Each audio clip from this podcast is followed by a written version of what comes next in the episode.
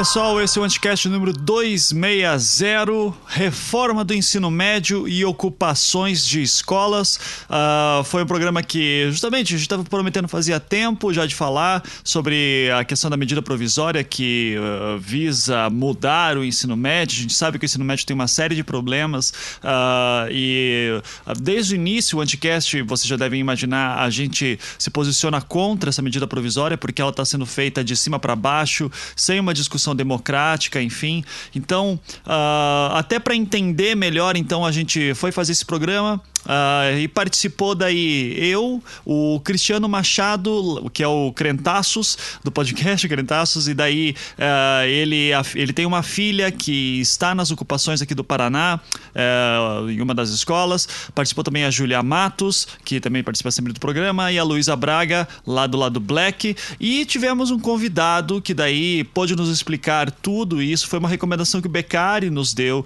O Beccari, que fez o seu doutorado na Faculdade de Educação da USP, e, e daí ele teve aula com o professor doutor Marcos Neira, que é o nosso convidado aqui hoje. Então, o Marcos daqui a pouco vai se apresentar, explicar todo o seu currículo e vai explicar e vai dar, vai dar uma verdadeira, verdadeira aula sobre o que, que é essa medida provisória, uh, o que, que ela implica, o que, que ela significa, o que, que ela propõe. Uh, e depois, mais pro final do programa, a gente começa a falar das ocupações. Então, deixar bem claro assim que o, o. É que, vamos lá, muita gente fica mandando e-mail pra gente, mensagem dizendo: ai, gente, vocês são muito de esquerda, devia ter opiniões contrárias e tal. Olha, vou ser bem sincero, eu não conhecia o Neira, pra tá, então, o Marcos, uh, que é nosso convidado aqui hoje. É, e, e, ele é um crítico uh, da escola, vocês vão ouvir depois o que está acontecendo.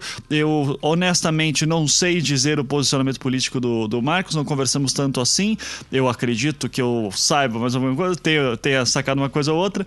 Mas, é, inclusive, é, permita-me gastar um pouquinho desse tempo aqui, pessoal, que se incomoda tanto assim, tipo, nossa, Anticast, vocês falam tanto de coisas interessantes, mas só chama a gente que pensa igual. Primeiro que, sim, eu quero deixar claro, a gente nunca escondeu que a gente tem um posicionamento mais à esquerda. Tá? Então, uh, mas fora isso, vocês têm que pensar que tem que lembrar que tem uma série de posicionamentos dentro da esquerda. O, o João tem um, o Zamiliano tem outro, muito próximo do João, por sinal. A Luísa tem outro, a Júlia tem outro, eu tenho outro, o, o Crentaços, que está participando aqui hoje, tem outro. Então, sim, a gente tem alguns pensamentos, mas uh, tem uma variedade aqui dentro também. A gente nunca escondeu isso. É, e veja, se você quer um posicionamento diferente, se você quer debate entre lados diferentes, a gente que apoia essa medida provisória absurda da reforma do ensino médio, uh, ou que é a favor da PEC 241, a gente tem um monte de gente na internet falando isso, de verdade. E eu não estou falando de grandes veículos, estou falando de gente que está produzindo conteúdo uh, assim como a gente, de forma independente, principalmente no YouTube. Tem muito youtuber grande grande aí da esquerda, da direita, perdão, que é super a favor de tudo isso, que acha que esses eh, que os estudantes são todos bidenistas. Então, se você quer ouvir isso, que eu acho que é um absurdo, mas você vai lá e veja esses caras e tira suas próprias conclusões. Eu, Ivan, digo para vocês, eu faço isso. Eu acompanho um monte de canal do YouTube de direita. Eu acompanho um monte de uh, textos e escritores que são de direita. Eu li uma, um monte de gente da direita já. Tem coisa da direita que eu gosto. Uh, mas aqui a gente é posicionado, a gente tem esse posicionamento. Então é a nossa proposta. Se, vocês querem debate, vão ouvir o Mamilos. O Mamilos é excelente para colocar debates assim. A Juliana e a Cris são muito boas nisso. Aqui a gente tem posicionamento e a gente não esconde posicionamento. Tem gente aí que é de direita claramente e não, não, se, não, não se vê assim e finge que não existe política e tal. E daí fica falando opiniões e não dá seu posicionamento claro. Então aqui a gente é assim. Se você você quiser, e eu sei que a gente tem muitos ouvintes de direita, eh, eu respeito de verdade. É, e eu sei que justamente quer ouvir o Anticast para ver um posicionamento assim. É, a gente é isso. Então, se vocês quiserem ouvir outra coisa, vamos ouvir o Mamilos, vamos ouvir outras coisas. Assim, de verdade, não vou ficar chateado. Não vou ficar chateado. É, agradeço muito quem que estiver ouvindo aí, mas eu só quero fazer esse esclarecimento. E quem quiser saber mais Uh, tem um talk show que, que eu fiz, né? Que é aquele programa ao vivo que uh, de vez em quando eu faço na sexta-feira madrugada, recebendo ligações de ouvintes e tudo isso. Uh, tá no nosso canal do YouTube, quem quiser ver. Eu vou linkar aqui exatamente esse talk show. Lá pro final dele tem um ouvinte que é de direita, né? Que liga para liga para mim, a gente conversa um pouquinho e troca uma ideia sobre qual é o propósito do Anticast, por que a gente é desse jeito. Então, eu vou deixar o link ali. Quem quiser saber mais sobre isso, eu defendendo um pouco melhor assim, essa questão, é uma escolha editorial do Anticast. Tá? É, então, é uma escolha editorial minha, eu que toco aqui. A gente tem um posicionamento mais que esse. E relaxa, tem muita gente que é contrária a gente. A gente não é contra o debate, a gente, só que aqui a gente tem um posicionamento nesse. Quem quiser debater, vou fazer em outro espaço. Eu faço no Twitter, eu faço, eu faço um talk show, eu faço com maior vontade me convidem para debater, eu vou ter o maior prazer de ir. Mas no Anticast a gente vai tratar desses assuntos, geralmente com posicionamento assim. E por incrível que pareça, nesse programa em específico, eu estava esperando qualquer um que pudesse me explicar direito sobre essa reforma do ensino médico, que é especialista, e o doutor Marcos Neira uh, gentilmente cedeu seu tempo para vir falar com a gente. É, eu acho que ele tem um posicionamento mais à esquerda também, mas isso daí, de verdade, não sei dizer. Uh, pelo menos assim, uh, no programa vocês vão ver que a fala dele é bastante técnica, é bastante analítica, dá pra ver que ele entende do assunto.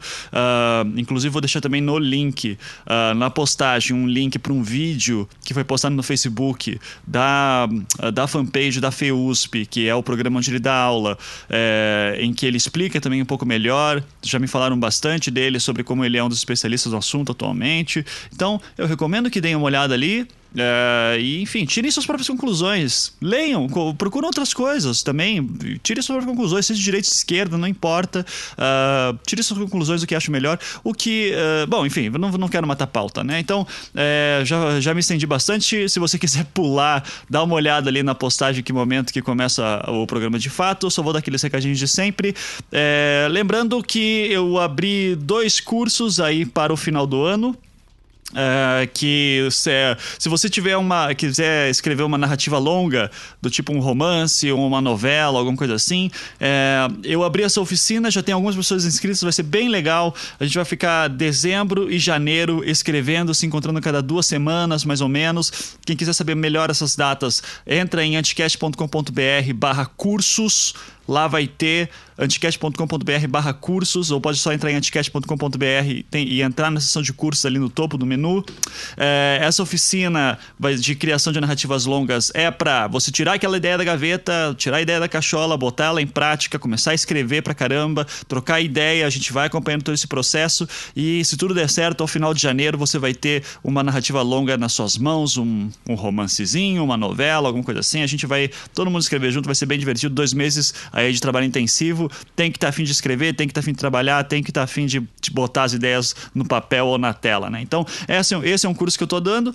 É, e também em dezembro, é, por conta de vários pedidos que eu recebi, de acordo com é, o meu trabalho no Projeto Humanos e de alguns feedbacks que eu tive durante meus cursos de storytelling, também muita gente dizia, Ivan, como é que você faz as entrevistas do Projeto Humanos? Eu queria saber como é que são as técnicas, como é que você pensa, como é que você extrai tudo aquilo dos seus uh, entrevistados. Então, quem quiser oficinas de entrevista, é, vou dar uma oficina de entrevistas também, extraia ao máximo de seus convidados, de seus entrevistados, esse é o nome. Uh, vai acontecer no dia 11 e 17 de dezembro, são dois encontros, também é um curso super prático. No primeiro encontro eu vou dar algumas técnicas e daí depois vai a campo, vai estudar e volta com os resultados. A gente vai discutir sobre isso, dar um feedback. Vai ser bem legal também. Então, também está lá no, na seção de cursos do site, do anticast.com.br.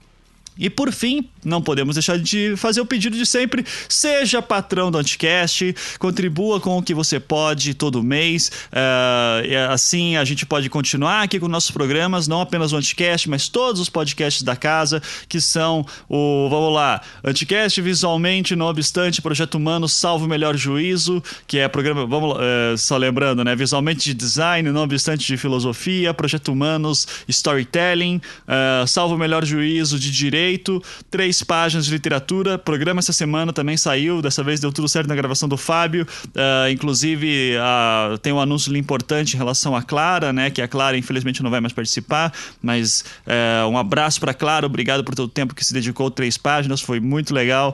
Então, desejo boa sorte aí pro Fábio nessa nova fase aí também. Desejo boa sorte para Clara nos projetos pessoais dela.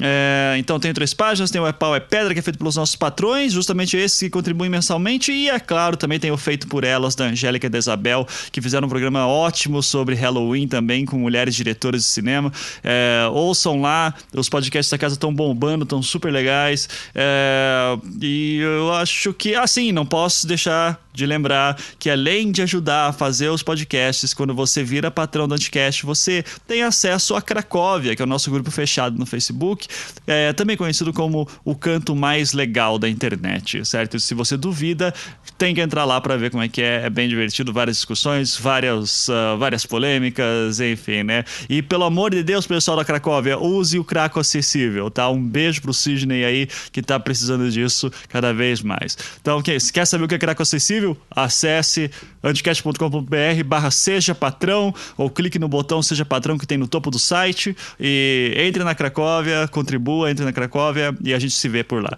Gente, é isso então. Já introdução super longa. É, desculpa o desabafo no início, mas eu queria, tinha que fazer esse editorial quase assim. Espero que o programa seja elucidativo para todos e força aos estudantes aí que estão fazendo é, política com as próprias, com os próprios corpos, né? Uh, então é isso. Fiquem agora com o programa.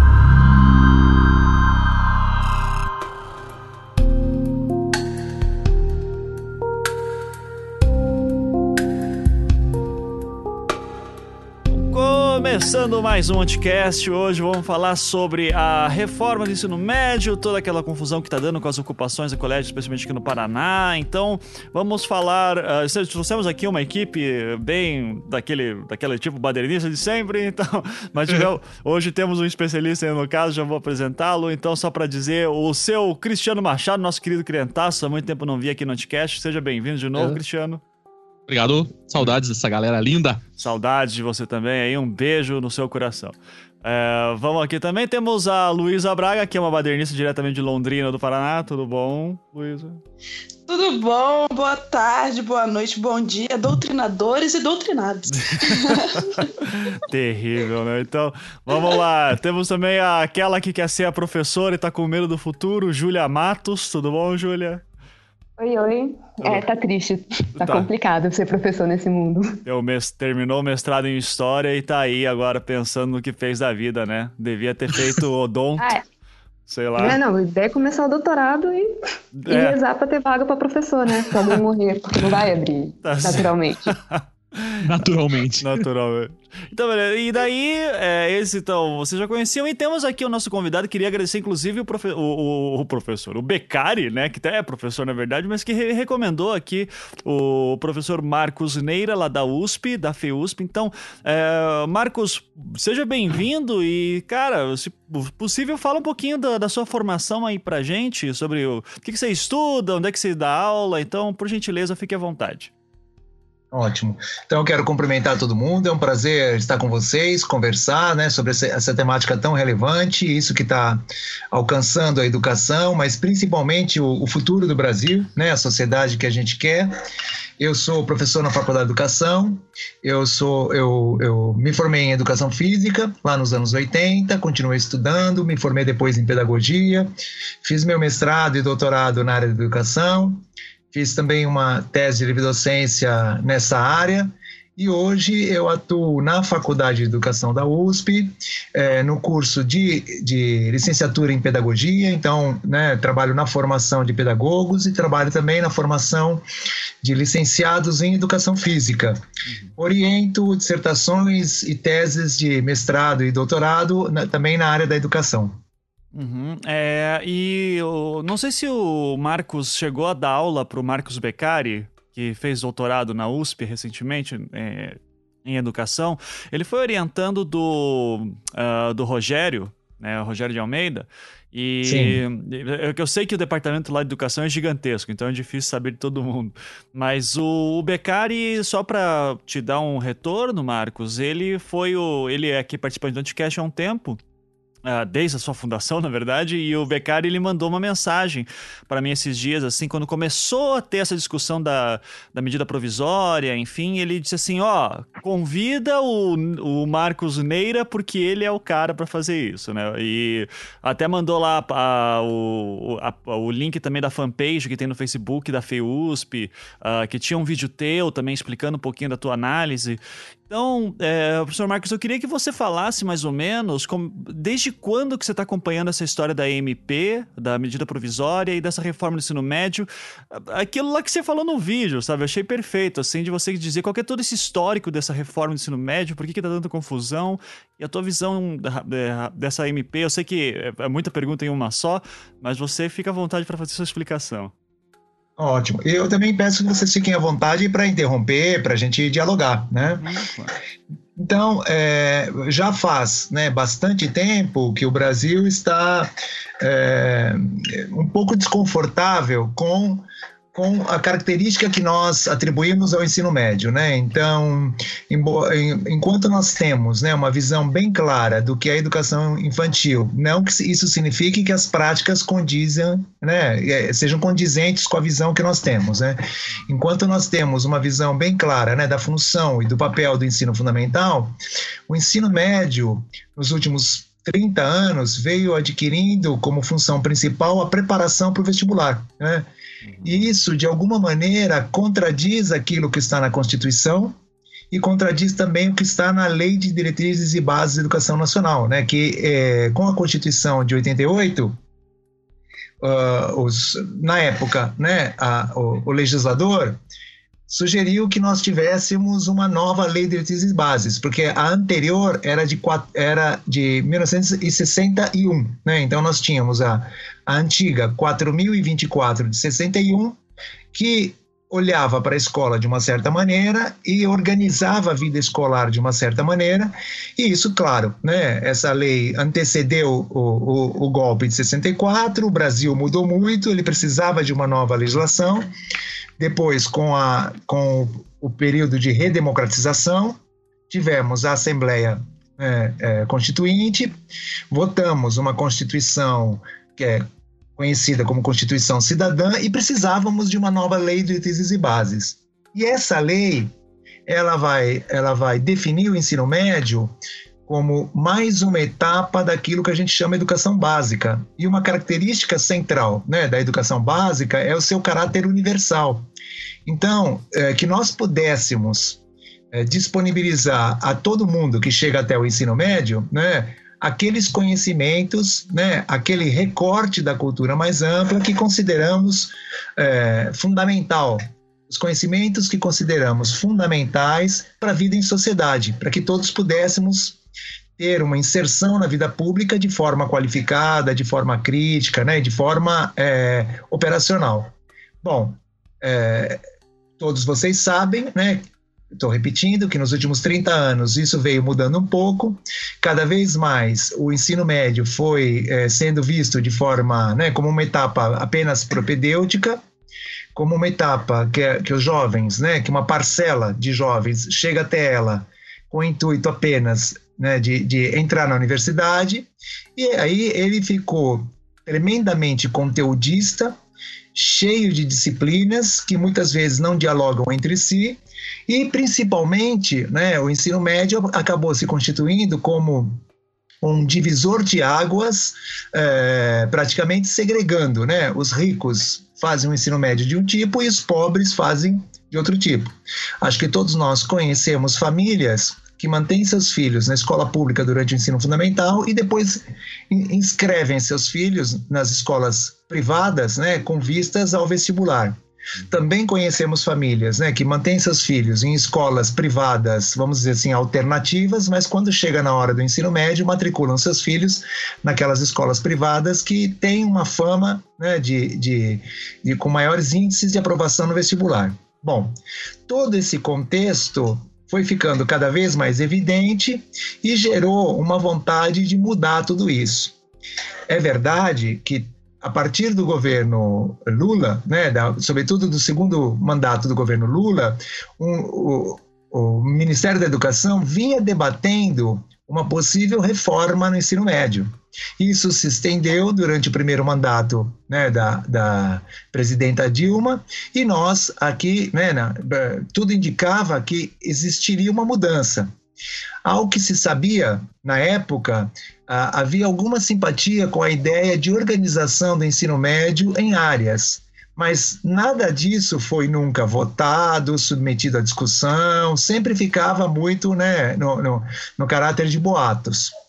Pois bem, né, e aí nós tivemos né, essa mudança repentina né, em maio deste ano, e todos nós fomos surpreendidos né, quando, uma semana antes da publicação da medida provisória, é, começou a circular um, uma possibilidade de que a mudança no ensino médio se desse já a partir do ano que vem e através de uma medida provisória.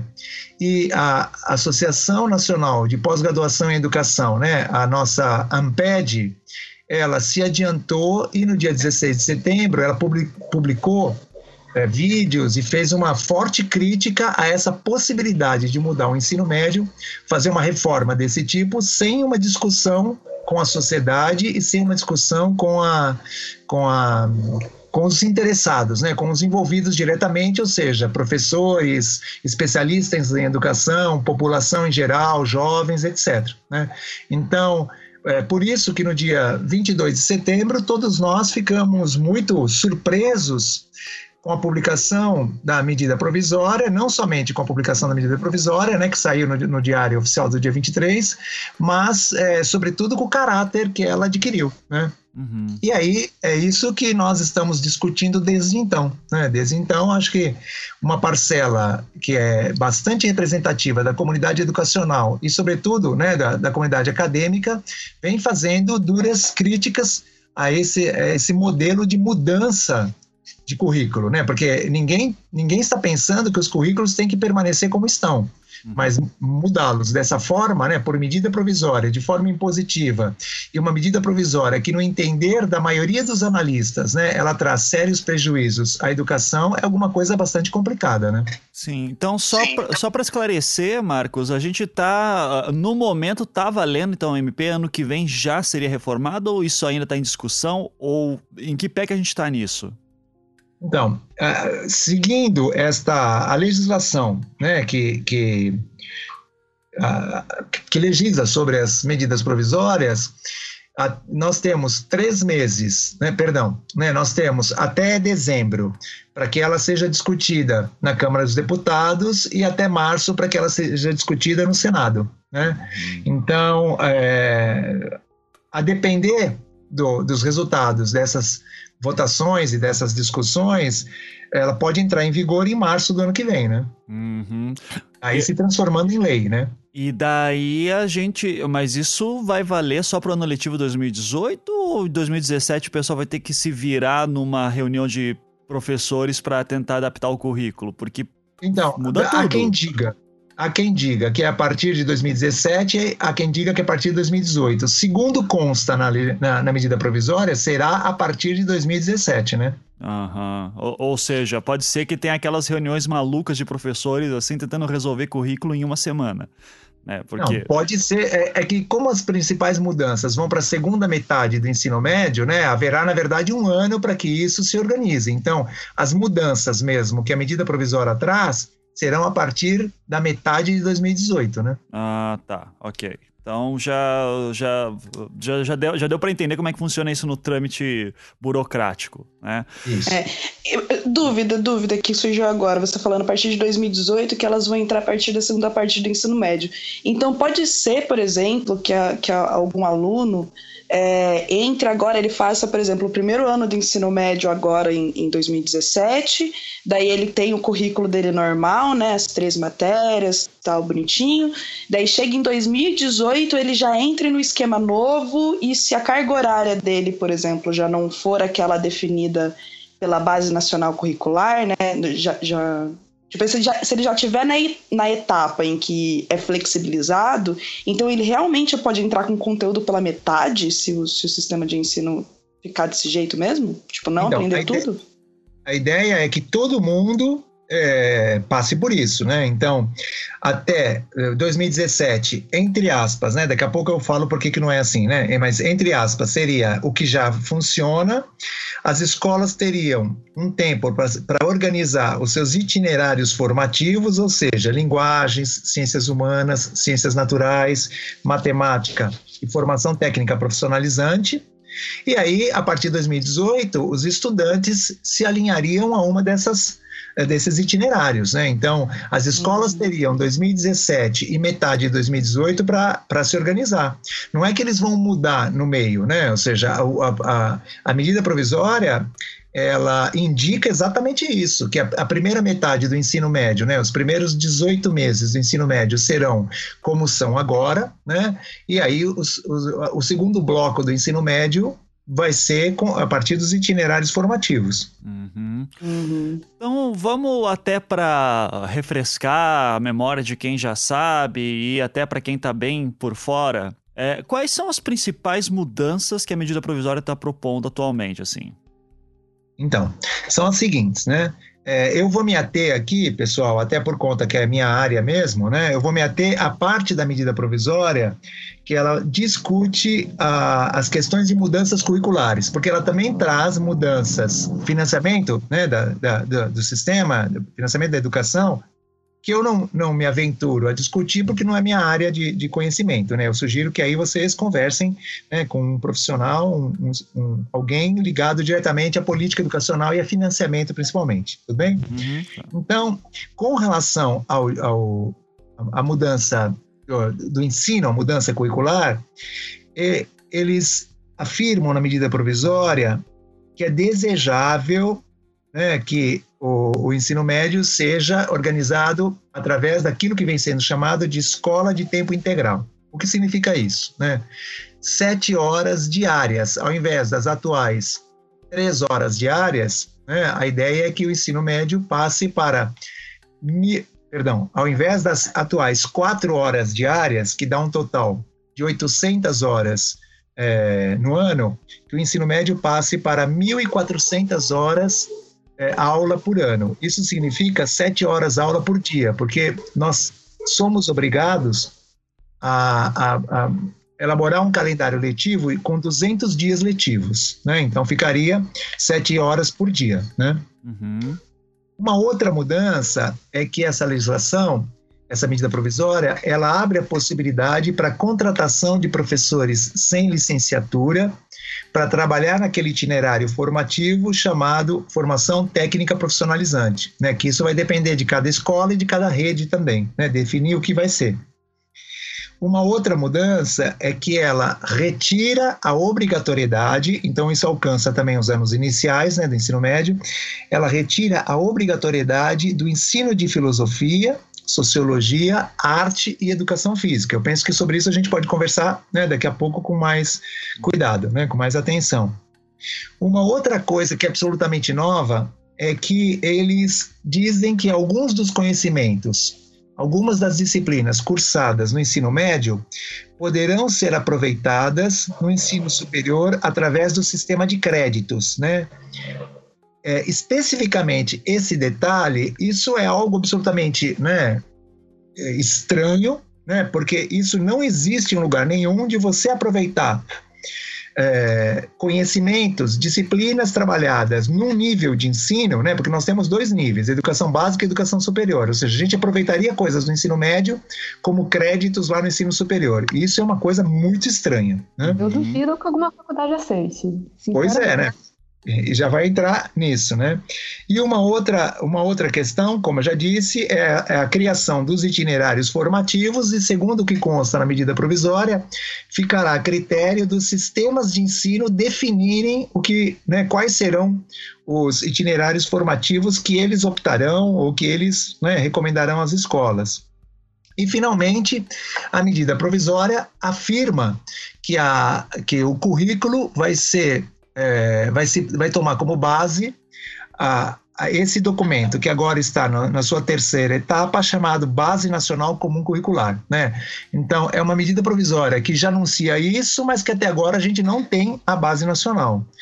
E sobre a base nacional, é uma coisa bastante estranha, porque é, o documento foi entregue né, na, nas mãos do, do, uh, do na, na época, ministro Aloysio Mercadante, foi entregue em maio e depois, né, com a mudança no governo, esse documento foi discutido em seminários estaduais e agora ele está sendo reorganizado né, para sua terceira versão e, é, de alguma maneira, né, tem sido ventilado que o, esse documento passará pela aprovação da, do Congresso Nacional, né? Ou seja, isso é bastante, bastante perigoso, né? Porque nós teremos é, imaginando né, como funcionam as coisas no Congresso, né, nós teremos ingerências de tudo quanto é tipo, né, e, e pessoas, setores, grupos interferindo naquilo que os estudantes vão estudar no ensino médio, né? Ou seja, nessa brincadeira arrisca passar uma maluquice do tipo escola sem partido indiretamente. Não.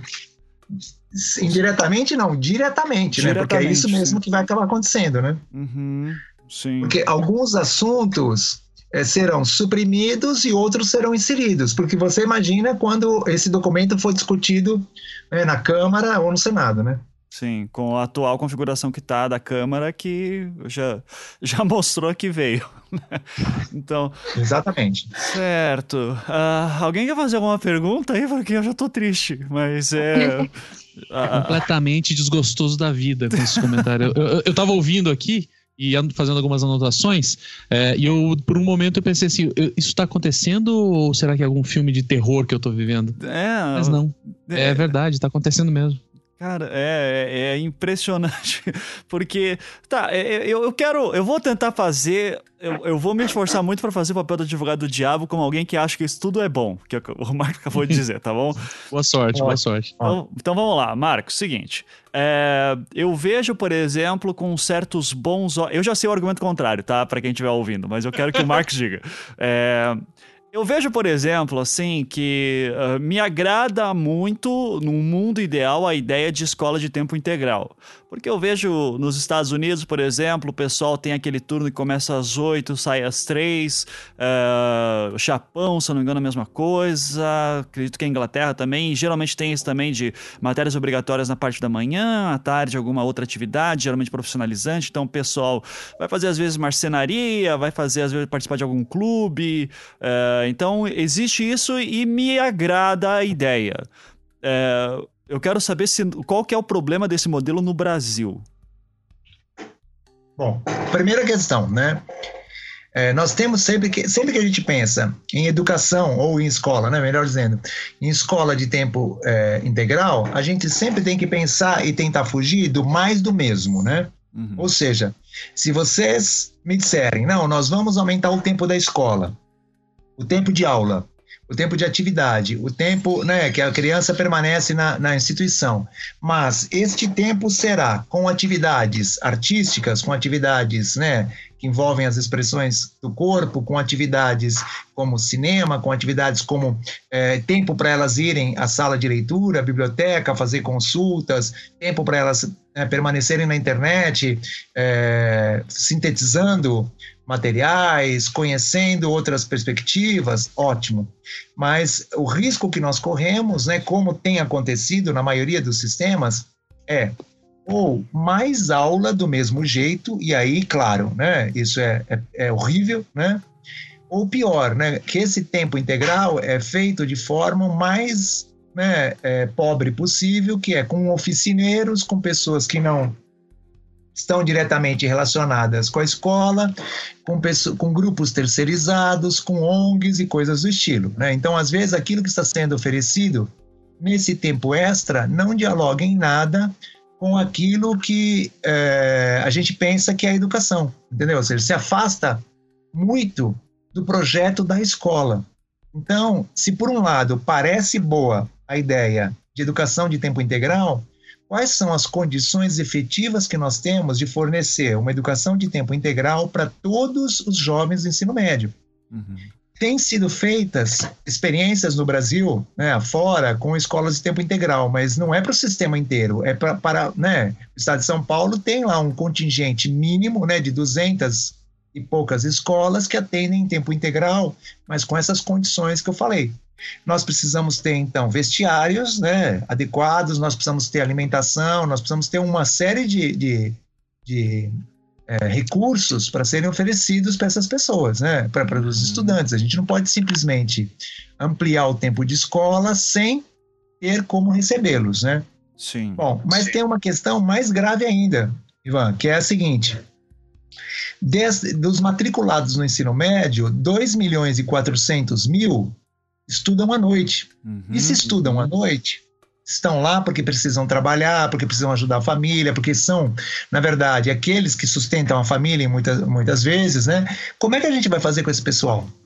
Sim. É, é, então, era essa a principal crítica que eu ouvia mesmo. Eu tenho uma colega, uma amiga que trabalha, a Joviana Marques, né, que trabalha justamente, ela dá aula de artes para o ensino médio na rede estadual de, do Rio de Janeiro e, se bem me lembro, e justamente ela falou assim: olha, eu tenho um monte de aluno aqui que trabalha o dia inteiro, que uh, às vezes é ele. E ela falou exatamente o que você acabou de me dizer: ele, eles que trazem a renda para casa. O que, que vai fazer com essa galera? Né?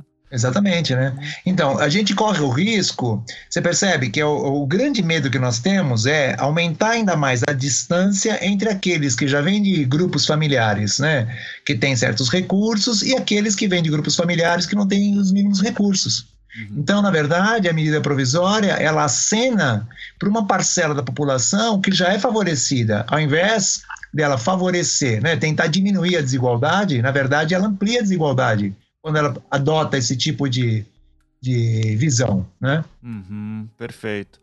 É, uma coisa daí também que está ligada, a, voltando assim para a ideia positiva, né, de que, de novo, como você bem disse, assim, de repente você ter ali uma parte dedicada que pessoal, os alunos, os alunos à tarde vão ver oficinas de cinema, oficinas de literatura, oficinas de marcenaria, ensino técnico, que seriam coisas bacanas, que, uh, no, pelo menos no, ter, no, no mundo ideal, só que a realidade brasileira é, é, muito particular aqui para uma medida dessa, uh, e cai também na questão da, da, possibilidade de contratação de pessoas de notáveis saberes, né, que nem necessariamente vai ter que ter formação. Daí já traz aquele problema que você acabou de dizer, de de repente terceirizar isso, chamar alguém que não tem a mínima formação, uh, sabe Deus que tipo de ensino que vai ser colocado ali dentro, mas uh, isso também resbala numa outra coisa que daí é, você passou meio por cima também, eu queria, que é uma parte importante acho que da medida provisória, que eu queria ver se. Uh, como é que funciona aquele novo eixo de saberes que eles estão pensando daí? Que algumas matérias elas seriam eliminadas, elas seriam agrupadas em uma só. Uh, se puder explicar um pouquinho também como é que funciona isso, como é que seriam as matérias desse novo currículo? Então, a discussão de um ensino médio, né, é, de um ensino médio organizado em áreas, ela está presente desde o final dos anos 90 nos próprios parâmetros curriculares nacionais do ensino médio, né, que eles já fazem essa proposta. Né?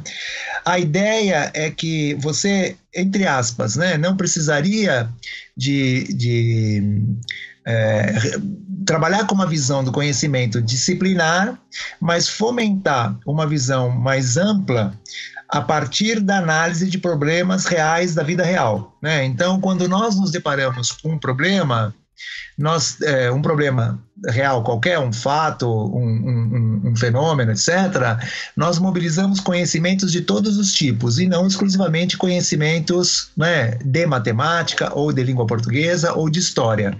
Então, trabalhar por um ensino em áreas, né, organizado em áreas, isso significa que é aquelas áreas né, que têm um eixo em comum, por exemplo, ciências naturais, física, química e biologia, ou linguagens, né, arte, é, educação física, língua portuguesa, literatura, informática, haveria ali um eixo é, comum que permitiria analisar os problemas. Mas quando essa proposta de trabalhar por eixos formativos, né, eh, perdão, essa proposta de trabalhar por áreas, ela foi pensada lá nos anos 90, é para que a gente buscasse um trabalho mais interdisciplinar evitando a disciplinarização e evitando o foco no conteúdo, né? Porque o que nós temos muitas vezes é um ensino baseado na transmissão de conteúdos. Quando você se organiza por áreas e quando você organiza o ensino a partir, por exemplo, de pesquisas de campo ou de problemas que, vai, que, que saem da realidade para dentro da escola, você mobiliza todos esses conhecimentos. Veja bem, o que a medida provisória propõe não é isso. O que a medida provisória propõe são itinerários formativos, ou seja, os jovens que estiverem em escolas cujo itinerário formativo será linguagens, eles não estudarão, na segunda metade do ensino médio, eles não estudarão nem física, nem química, nem biologia, nem eles estudarão né, literatura, língua portuguesa, língua estrangeira moderna, entendeu? Então, é uma outra é uma outra maneira de pensar o currículo. Por isso que a comunidade acadêmica e a comunidade pedagógica né, se, se né, começaram a atacar a medida provisória porque ela impede que aquele jovem que fizer esse itinerário formativo, ela impede que ele acesse os conhecimentos de física, química, biologia, história, geografia né, e filosofia na mesma quantidade que aqueles outros jovens que escolherem esses outros itinerários. Em contrapartida, quem escolher o itinerário de ciências humanas ou de ciências naturais não terá a mesma carga de conhecimentos que aqueles que estudarem né, na linguagem ou, ou na formação técnica profissionalizante. Então, o problema dos, dos itinerários formativos é que você reduz exatamente pela metade o acesso dos jovens aos conhecimentos, né? Uhum. Eles realmente eles terão conhecimentos mais profundos no, no seu itinerário formativo, mas deixarão de tê-los nos outros, né, nos outros itinerários, aqueles que vão constituir os outros itinerários. Mas a escola oferece o, o a, ofereceria alguns itinerários formativos ou algumas escolas teriam o direito de dizer não, aqui a gente só vai ensinar esses itinerários? Ou ela pode dar Essa a opção? Desculpa, desculpa. Não, não, pode falar. É, eu só tinha perguntado se elas, se as escolas seriam do tipo, ó, essa escola a gente só se foca nesse itinerário, uh, mais de exatas, por exemplo, e quer estudar mais coisas de linguagens, você vai para outra. É, existe então, isso? Bom, essa, essa que é a, a, questão que não está, não está presente na medida provisória. O que diz a medida provisória é que os itinerários ficarão a cargo dos sistemas né, de ensino. Nós temos aqui, aqui na legislação brasileira, o ensino médio é de responsabilidade prioritária do, da do sistema estadual, né? Então é o, é o Estado, né, que é o responsável pelo, pelo ensino médio. Mas nós temos muitas escolas também federais que tratam do ensino médio. E temos, claro, a rede privada que trata do ensino médio. Então, se ficar a cargo do sistema, pode ser que o sistema defina tais e tais escolas ficarão com tais itinerários, ou pode ser que o sistema defina essa escola terá os quatro itinerários, os, perdão, né, terá os cinco itinerários e os jovens vão poder escolher. Pode ser que aconteça isso, a gente não sabe ainda como vai acontecer. Mas nós temos dados para discutir sobre isso. É de conhecimento público que nós temos uma falta muito grande de professores de física, de química e de matemática. Né? Brasil afora, nós temos falta desses profissionais. Uhum. Em algumas disciplinas no Brasil, essas, essa, esses quem ministra essas aulas são pessoas sem licenciatura nessas áreas. Né? São pessoas de outros campos do conhecimento, ou são pessoas que fazem engenharia e estão dando matemática, né? Estu, né? fizeram farmácia e estão dando química. Isso é uhum. muito frequente no Brasil. Então, você imagina na hora de definir os itinerários formativos, como é que as escolas vão fazer, como é que os sistemas vão fazer. Talvez eles organizem só onde tem professor. Então, algumas escolas certamente não terão alguns itinerários, uma, mais de uma coisa eu tenho certeza. A rede privada vai dar conta de fazer tudo, né?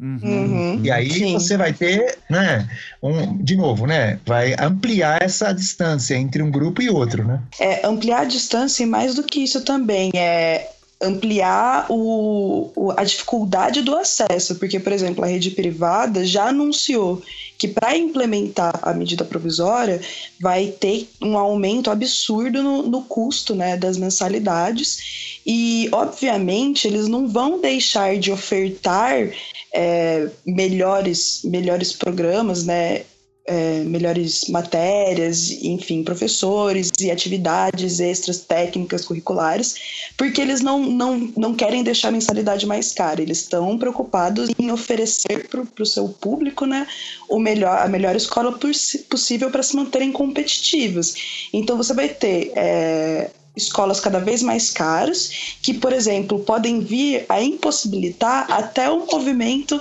que foi citado no começo do, do cast, né? Daquela galera que às vezes faz o, o ensino básico no, no, no, colégio público, daí guarda para ir para o ensino médio no particular.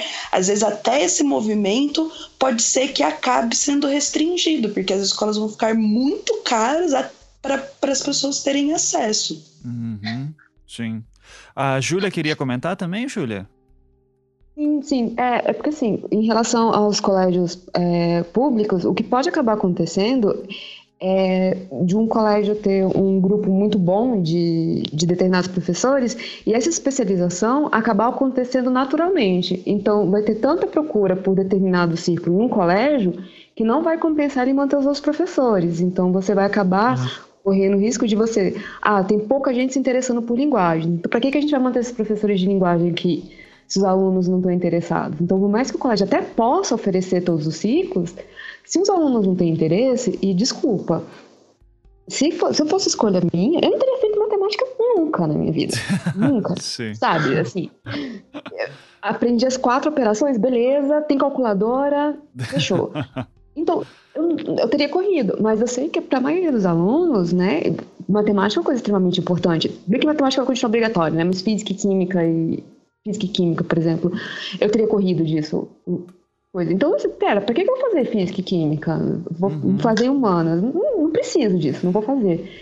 Então você pode acabar tendo até professores e só que não vai ter para quem dar aula. Então essa especialização que o professor acabou falando de né, dos, dos colégios acabarem não oferecendo todos os ciclos pode acontecer por falta de interesse dos próprios alunos. Sim. Então é, isso ocorre também, tipo assim, você perde a chance de conhecer coisas que você poderia até aprender a gostar porque você não, não, tem interesse. Isso, hum.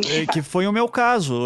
Cara, eu no ensino médio, eu, eu nesse ensino médio eu tava ferrado, porque primeiro ensino, no primeiro ano, né, na minha época era, agora são quatro anos de ensino médio, eu tô, tô por fora, ou ainda continuam três? Não, não, três anos. Continuam três. É, é que, agora tem a nova série, né? É, sim, é que agora tem o. É, são, se eu não me engano, são 10 anos de formação. Eu não me lembro. agora eu tava. Uh, mas eu, assim, no primeiro. A gente já verifica é. que matemática não era o principal, né? Teu não, interesse. não era, com certeza não.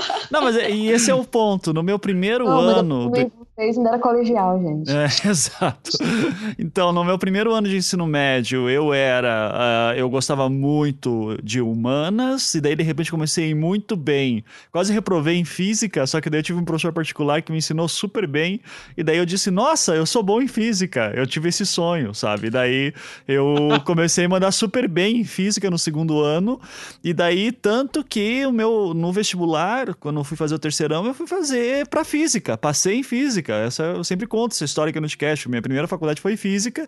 Eu larguei no primeiro ano, no primeiro Minha semestre. Também. É, então é nós aí que chama. E, é, não, e, e, e assim, eu fiz, na verdade, a mesma coisa também. É, não, exato. E isso que é, assim, é, porra, é uma merda largar um curso superior, cara. É, é horrível, sabe? Chegar em casa e dizer, tô desistindo. Uma derrota, né? É uma derrota. Mas, cara, querendo ou não, isso faz parte do crescimento e de você, sabe, se expandir para outras coisas E aquele um semestre que eu fiz de física e todos aqueles anos do ensino médio em que eu fiquei transitando entre as áreas de preferência, foi tão rico para mim aquilo, fa faz parte do, do aprendizado. Uh, e eu não sei se quando você tem 15, 16 anos já pode fazer uma escolha tão séria. Eu já acho um absurdo de ter que escolher a profissão e o curso superior que tem que fazer aos 18 anos, 17, 18 anos. Então imagina ter que fazer isso ainda mais cedo. Parece que a gente tá jogando cada vez mais responsabilidade em pessoas que não têm que fazer isso. Oi? Sim. Já falei. Você entrava na faculdade com 25. É. Tá. O que fazer, depois você escolher a tua vida. Porque, assim, o que eu mais vejo é o pessoal entrando muito cedo. E que, no caso da UNB, a gente tem o PAIS, então o pessoal vai literalmente, chegando no PAIS 3, assim, o que eu consigo passar nisso? E aí, literalmente, entra, escolhe o curso que tem capacidade de entrar. E quando chega, tipo, na UNB, tá aquela coisa fantástica, deslumbrado, toma pau em todas as matérias, acontece de jubilar no terceiro semestre, e assim, puta, não era isso que eu queria. Aí volta, vai fazer cursinho, aí vai pensar o que vai fazer da vida. Então, a gente, o pessoal tá entrando bem novo e é porque eu, eu voltei a fazer curso agora, né? Comecei o curso de tradução. Uhum. E eu olho assim, gente, eles estão entrando muito novo. E outra, né, também assim, que nem falando do, por exemplo, nos Estados Unidos, que eu acho que é o. Eu não sei, mas essa, é, é, essa medida provisória ela tem uma cara para mim do tipo, olha, a gente vai tentar fazer que nem os Estados Unidos faz. E. É, o modelo deles, na verdade, eles citam, tipo, Coreia, Finlândia, tipo, uns países top educação asiáticos que, que tem todo um, um histórico de, de reprogramação edu, educacional, sabe? Sim. Daí, só que eles citam esses lugares. É, mas mesmo nos Estados Unidos, tem, tem várias coisas que, daí, falando dos Estados Unidos que eu conheço um pouquinho mais, assim, daí o, o, o professor Marcos pode citar, um, uh, fazer alguns comentários que eu acho que seriam interessantes. Uh, primeiro tem essa questão de que boa parte das horas extras que você faz nos Estados Unidos, do, do período integral, são às vezes, por exemplo, fazer um esporte, quando a gente vê aqueles filmes americanos, assim, que o cara tá no treino do futebol, assim, é, é, é aquilo, muitas vezes, é marcenaria, é, tem, tem aula de culinária. Economia doméstica. Economia doméstica, exato. Tem, tem um monte de opções ali dentro, que é muito mais assim para você começar a ver outras áreas, oficinas de literatura, enfim, então são outras coisas. Só que tem algumas coisas aí. Primeiro, existe um, um engano que muita gente tem de que, ah, ensino de colégio nos Estados Unidos é público e de qualidade. Daí é, primeiro, não, né? Assim, depende muito das escolas, porque você só pode se matricular nas escolas que são próximas à sua casa, próximo ao seu distrito, uh, e geralmente daí aquelas uh, escolas que são de classe média, brancos, enfim, o, o padrão básico uh, estadunidense, eles se saem melhor nos exames nacionais, o SAT, então eles recebem melhor dinheiro daí para mais dinheiro para investir na escola. As escolas de periferia, principalmente onde estudam latinos, negros, essa galera, daí geralmente vão pior porque o aluno, que nem no Brasil, ele tem que estudar ele está com um ambiente que não é propício para sua educação, para dedicação à educação, então ele tem que faltar muita aula, ele reprova bastante, então os scores deles vão lá para baixo, logo recebem menos dinheiro. Essa é a primeira coisa. Segunda coisa nos Estados Unidos é que você entra numa universidade com um programa muito amplo, você vai montando as suas majors e minors, né, que você vai fazendo por fora.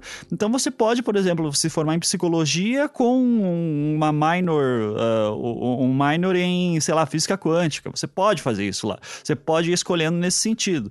É, e, e, sei lá, isso no Brasil. A, nossa formação é, pedagógica no Brasil é tão diferente nesse sentido que eu não vejo possibilidade disso acontecer, de, ainda mais com uma medida provisória que vem de cima para baixo. É, Marcos, eu não sei se de tudo isso que a gente falou você tem algum comentário, assim, porque é, tá muito errado essa leitura que eu tô fazendo. Você acha que. É, o que, que o pessoal está pensando em fazer é mais ou menos por aí mesmo, e a realidade brasileira é diferente. O que, que você. Uh, qual que é a tua leitura desses comentários? Então, eu, eu, penso que há um problema, né, Ivan, que às vezes a gente. Eu, primeiro que eu concordo com as questões que você né, é, mencionou, né?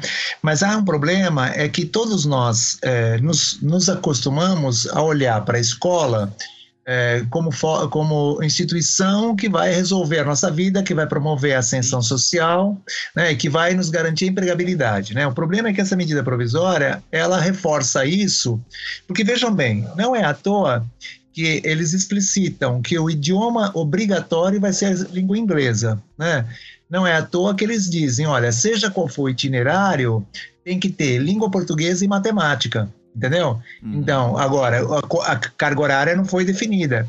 Você, a gente não consegue fugir, né? Por isso que uma crítica que se faz, né, é que ela copia em, em, determinadas questões, a reforma Capanema lá dos anos 40, a gente não consegue fugir da, da, da, relação entre ensino médio e inserção no mundo do trabalho, né? Uhum. Então é isso que a gente precisava romper, né? Porque o que está na Constituição e o que o Brasil apostou é que a educação básica ela tem que ser fundamental na formação das pessoas, né? Então, eu estava ouvindo vocês falarem das próprias experiências na escola, né? Quando a gente olha para o ensino médio e fala, nossa, isso foi uma tortura, isso não tinha que ter, etc., é porque as pessoas que pensaram o ensino médio, quando nós fomos ao ensino médio, olhavam para o ensino médio como uma maneira de inserir a gente no mercado de trabalho, né? Uhum.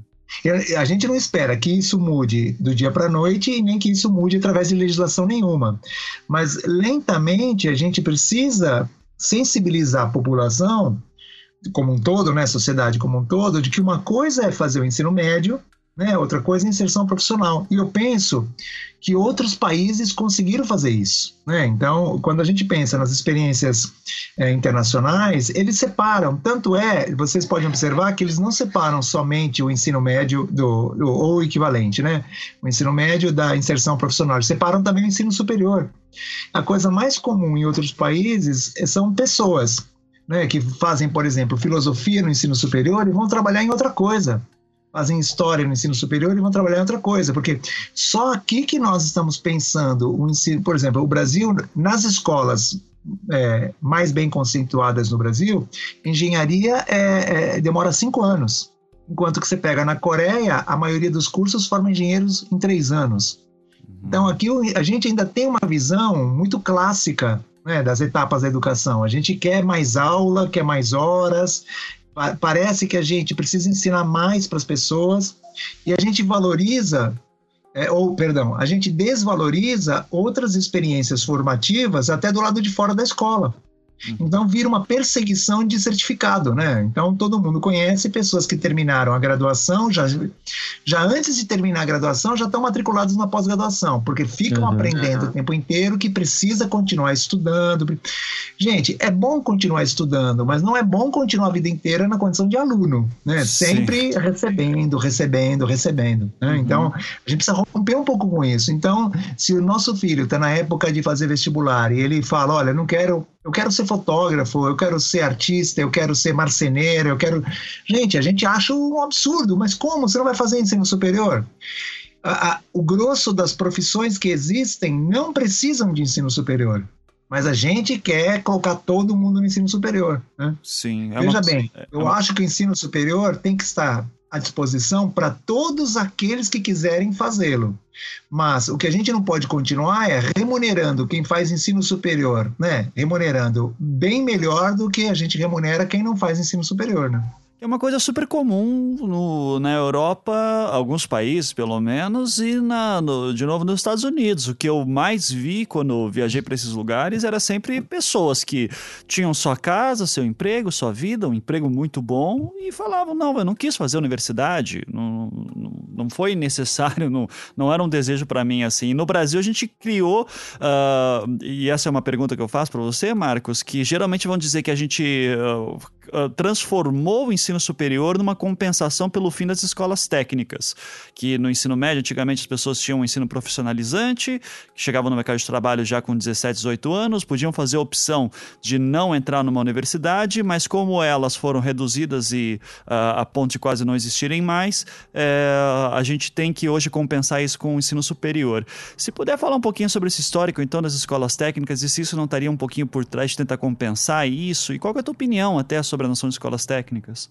Então, mas sempre observa, né? Sempre que a gente fala, sobretudo em época de eleição, quando a gente fala em ensino técnico, é sempre para o pobre, né? A gente uhum. não está defendendo nunca ensino médio, estou falando da sociedade como um todo, né? A gente nunca está defendendo o ensino médio para todo uh, profissionalizante para todo mundo, né? Então, a, a grande questão é, é, é, de novo, né? Nós nos acostumamos a pensar que só existe horizonte ou só existe vida para as pessoas se elas forem para a universidade. Daí, todas as profissões que requer né, um, um tipo de conhecimento que não é o conhecimento universitário, como, por exemplo, o ensino técnico, passam a ser desvalorizadas, né? Uhum. E nós ainda remuneramos, há uma distância muito grande quando você pensa, se você pensar no indivíduo, isso não acontece, mas se você pensar né, na sociedade como um todo, a, remuneração média para quem faz ensino superior e exerce funções de ensino superior é muito maior do que aquela que faz, né, para a pessoa que faz uma, uma, ocupa uma função de ensino médio e exerce uma função né, específica do ensino médio.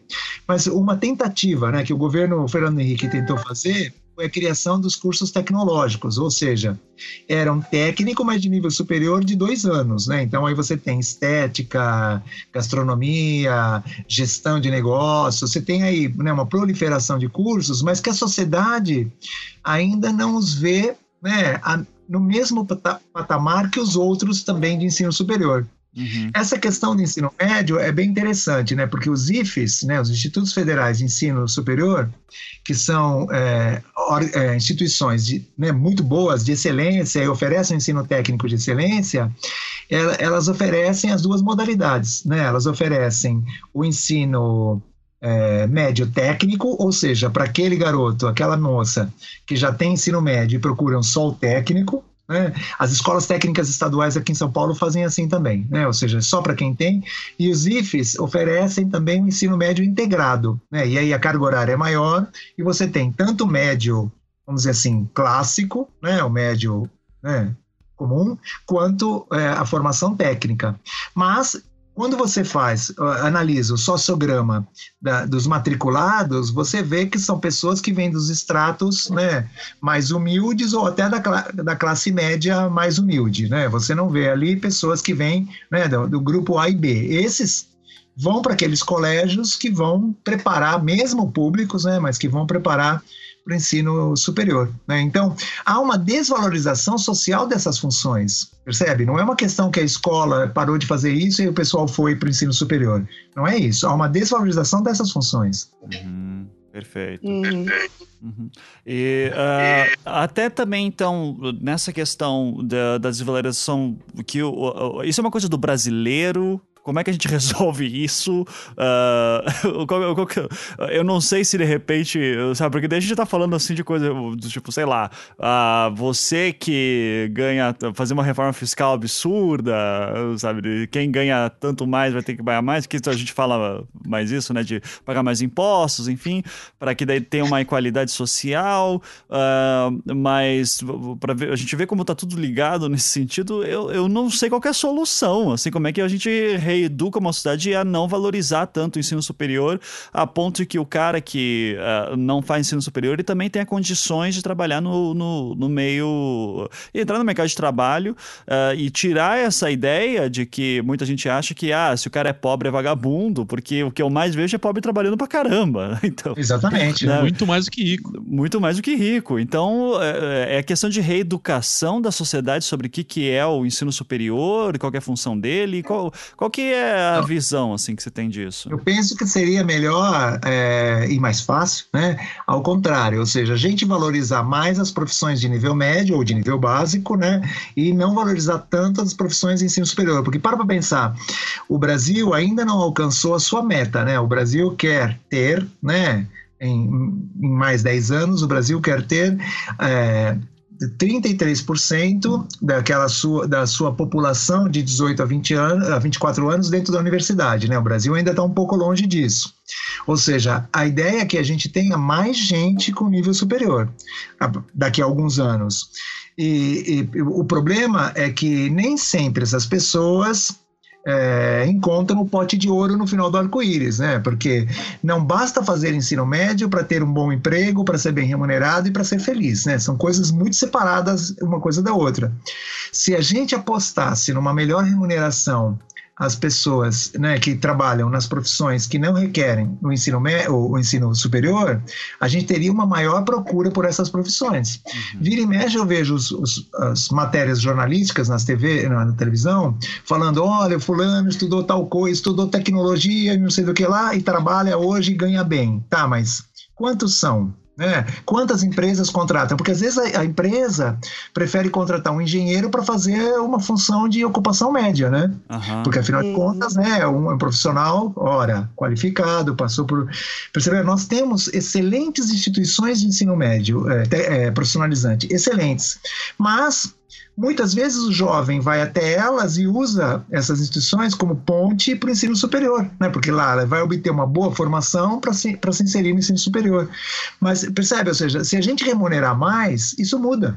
Uhum. Remunerar mais quem faz ensino médio, né? Sim. Uhum. É, o... A gente vai gerar uma demanda, porque nós temos aqui no, aqui no estado de São Paulo, né, a rede do Centro Paula Souza, que é uma rede né, com profissionais bem qualificados, com, com boas, boas instituições, e que é, os, os jovens ficam até o terceiro ano e depois fazem vestibular, ao invés de completar o profissionalizante, porque eles sabem né, que terão um retorno financeiro maior indo para a universidade e não né, concluindo sua formação técnica. Uhum, sim. Eu e a Luísa, formados em design, a gente vê isso direto, né, Luísa? Assim, de designers com ensino superior sendo contratado para fazer serviço que, cara, poderia ser alguma um adolescente de 15 anos tá mexendo no Corel, assim, então... É, é assim, né? eu meio que estou assim agora, é, essa, essa, é mais ou menos a minha vida, mas eu acho isso bem interessante, porque é bem isso mesmo, assim, é, eu passei um, um pouco por esse processo, assim, de tanto de você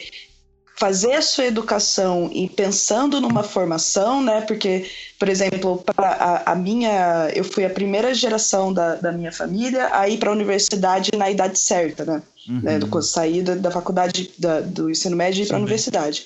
Então, já tinha toda. Você já sai da, da família, de casa com toda aquela pressão de que você precisa escolher uma formação. E daí você já sai que, poxa, eu preciso escolher uma formação que me dê um sustento. E então, às vezes, a última coisa que passa pela sua cabeça é realmente o que você quer fazer. É realmente o que você gosta, é realmente aquilo que, que enquanto pessoa é algo que vai te satisfazer justamente porque a gente tem uma hierarquização e uma estratificação tão grande das funções de trabalho que realmente faz muita diferença para você o que que você vai ser na sua vida, né? Pode ser a, a diferença entre você ser uma pessoa de boa e bem-sucedida e, e uma pessoa muito mal das pernas com três empregos que nem o pai do Cris. E daí você percebe que em cima de toda essa discussão a última coisa que a pessoa está pensando na hora de escolher o, o ensino superior, que é você passar por quatro anos ou mais aprendendo alguma coisa, é realmente se ela está feliz e satisfeita em aprender aquilo lá. Que, olha, olha, que absurdo, você está pensando no, no, pote de ouro lá, depois disso, que você não, não sabe nem se vai começar, né, nem se vai acontecer, e você não está pensando em todo o processo educacional que deveria ser valorizado por você, né? Tipo, poxa, eu vou fazer design porque eu quero estudar isso. Eu quero, para além de, de ser é, de me tornar uma profissional em tal ou tal área. Eu estou percorrendo esse percurso porque eu quero estudar e eu quero estudar isso. E isso é uma coisa muito preocupante, assim, porque você, você inverte a, a, a lógica da educação, você, você elimina a lógica de você se educar e você acaba perdendo, sei lá, você acaba transformando, por exemplo, uma frustração que é do ensino médio, às vezes você ah, transfere ela até para o ensino superior, porque eu, eu, não que isso seja obrigatório, assim, mas eu gosto muito do, do da ideia de você, do, do, conceito de você fazer, fazer certas áreas da, da, da universidade realmente porque você quer ser uma, um pesquisador, porque você quer estudar, porque você isso é uma coisa que te dá prazer, né? Não só para você ter um diplominha para colocar na sua parede e apresentar no seu currículo. E, e, o que eu vejo também hoje em dia, muito na área de design, principalmente, é você perdendo isso. Por uhum. exemplo, eu perdi isso, eu perdi totalmente o, a paixão de estudar design sabe? De fazer um mestrado, e é uma coisa que eu sempre gostei, tipo, eu sempre fui mega nerd, eu sempre gostei muito de estudar. Eu fazia aula de aprofundamento no colégio de, tipo, matérias que eu nem ia fazer vestibular só porque é divertido, vamos lá estudar sabe? Então, e, e, a transformação do ensino superior num, num, num, num final tecnicista, né? É, tira todo esse prazer. Você, você molda o seu curso para formar profissionais e não para formar pessoas interessadas em pensar, em pensar essa área de verdade, sabe? Obviamente não é a realidade para todos os cursos, mas eu acho que, que esse fator da gente da gente estar tá tirando o, o ponto de se educar em se educar né, o valor de se educar e realmente percorrer o, caminho da educação, do ensino, de aprender e trocar ideias, né, de pensar o mundo, eu acho isso uma das piores coisas, porque daí a gente está fazendo uma reforma para a educação para o trabalho. Assim, essa reforma da educação, para mim, ela tem isso. É uma reforma da educação para atender o mercado de trabalho, desafogar um pouco as universidades, porque, querendo ou não, a gente encheu as universidades de gente e encheu o mundo de gente com graduação e o mercado não está dando conta de pagar essa galera, tanto uhum. que os uhum. trabalhos para ensino superior estão ficando cada vez mais precarizados. Então, esse ensino médio está sendo, para mim, infelizmente, no formato que ele se dá agora, porque também sou super a favor de ensino integral. Eu tive em um modelo ótimo que, meu, fiz teatro, fiz, fazia altos esportes, fiz, que nem eu falei, aprofundamento em várias matérias que, que eu escolhi fazer. Então, para mim, foi supimpa o ensino, o ensino integral. Meu irmão está numa IFF também fazendo, é ótimo, então nada contra isso.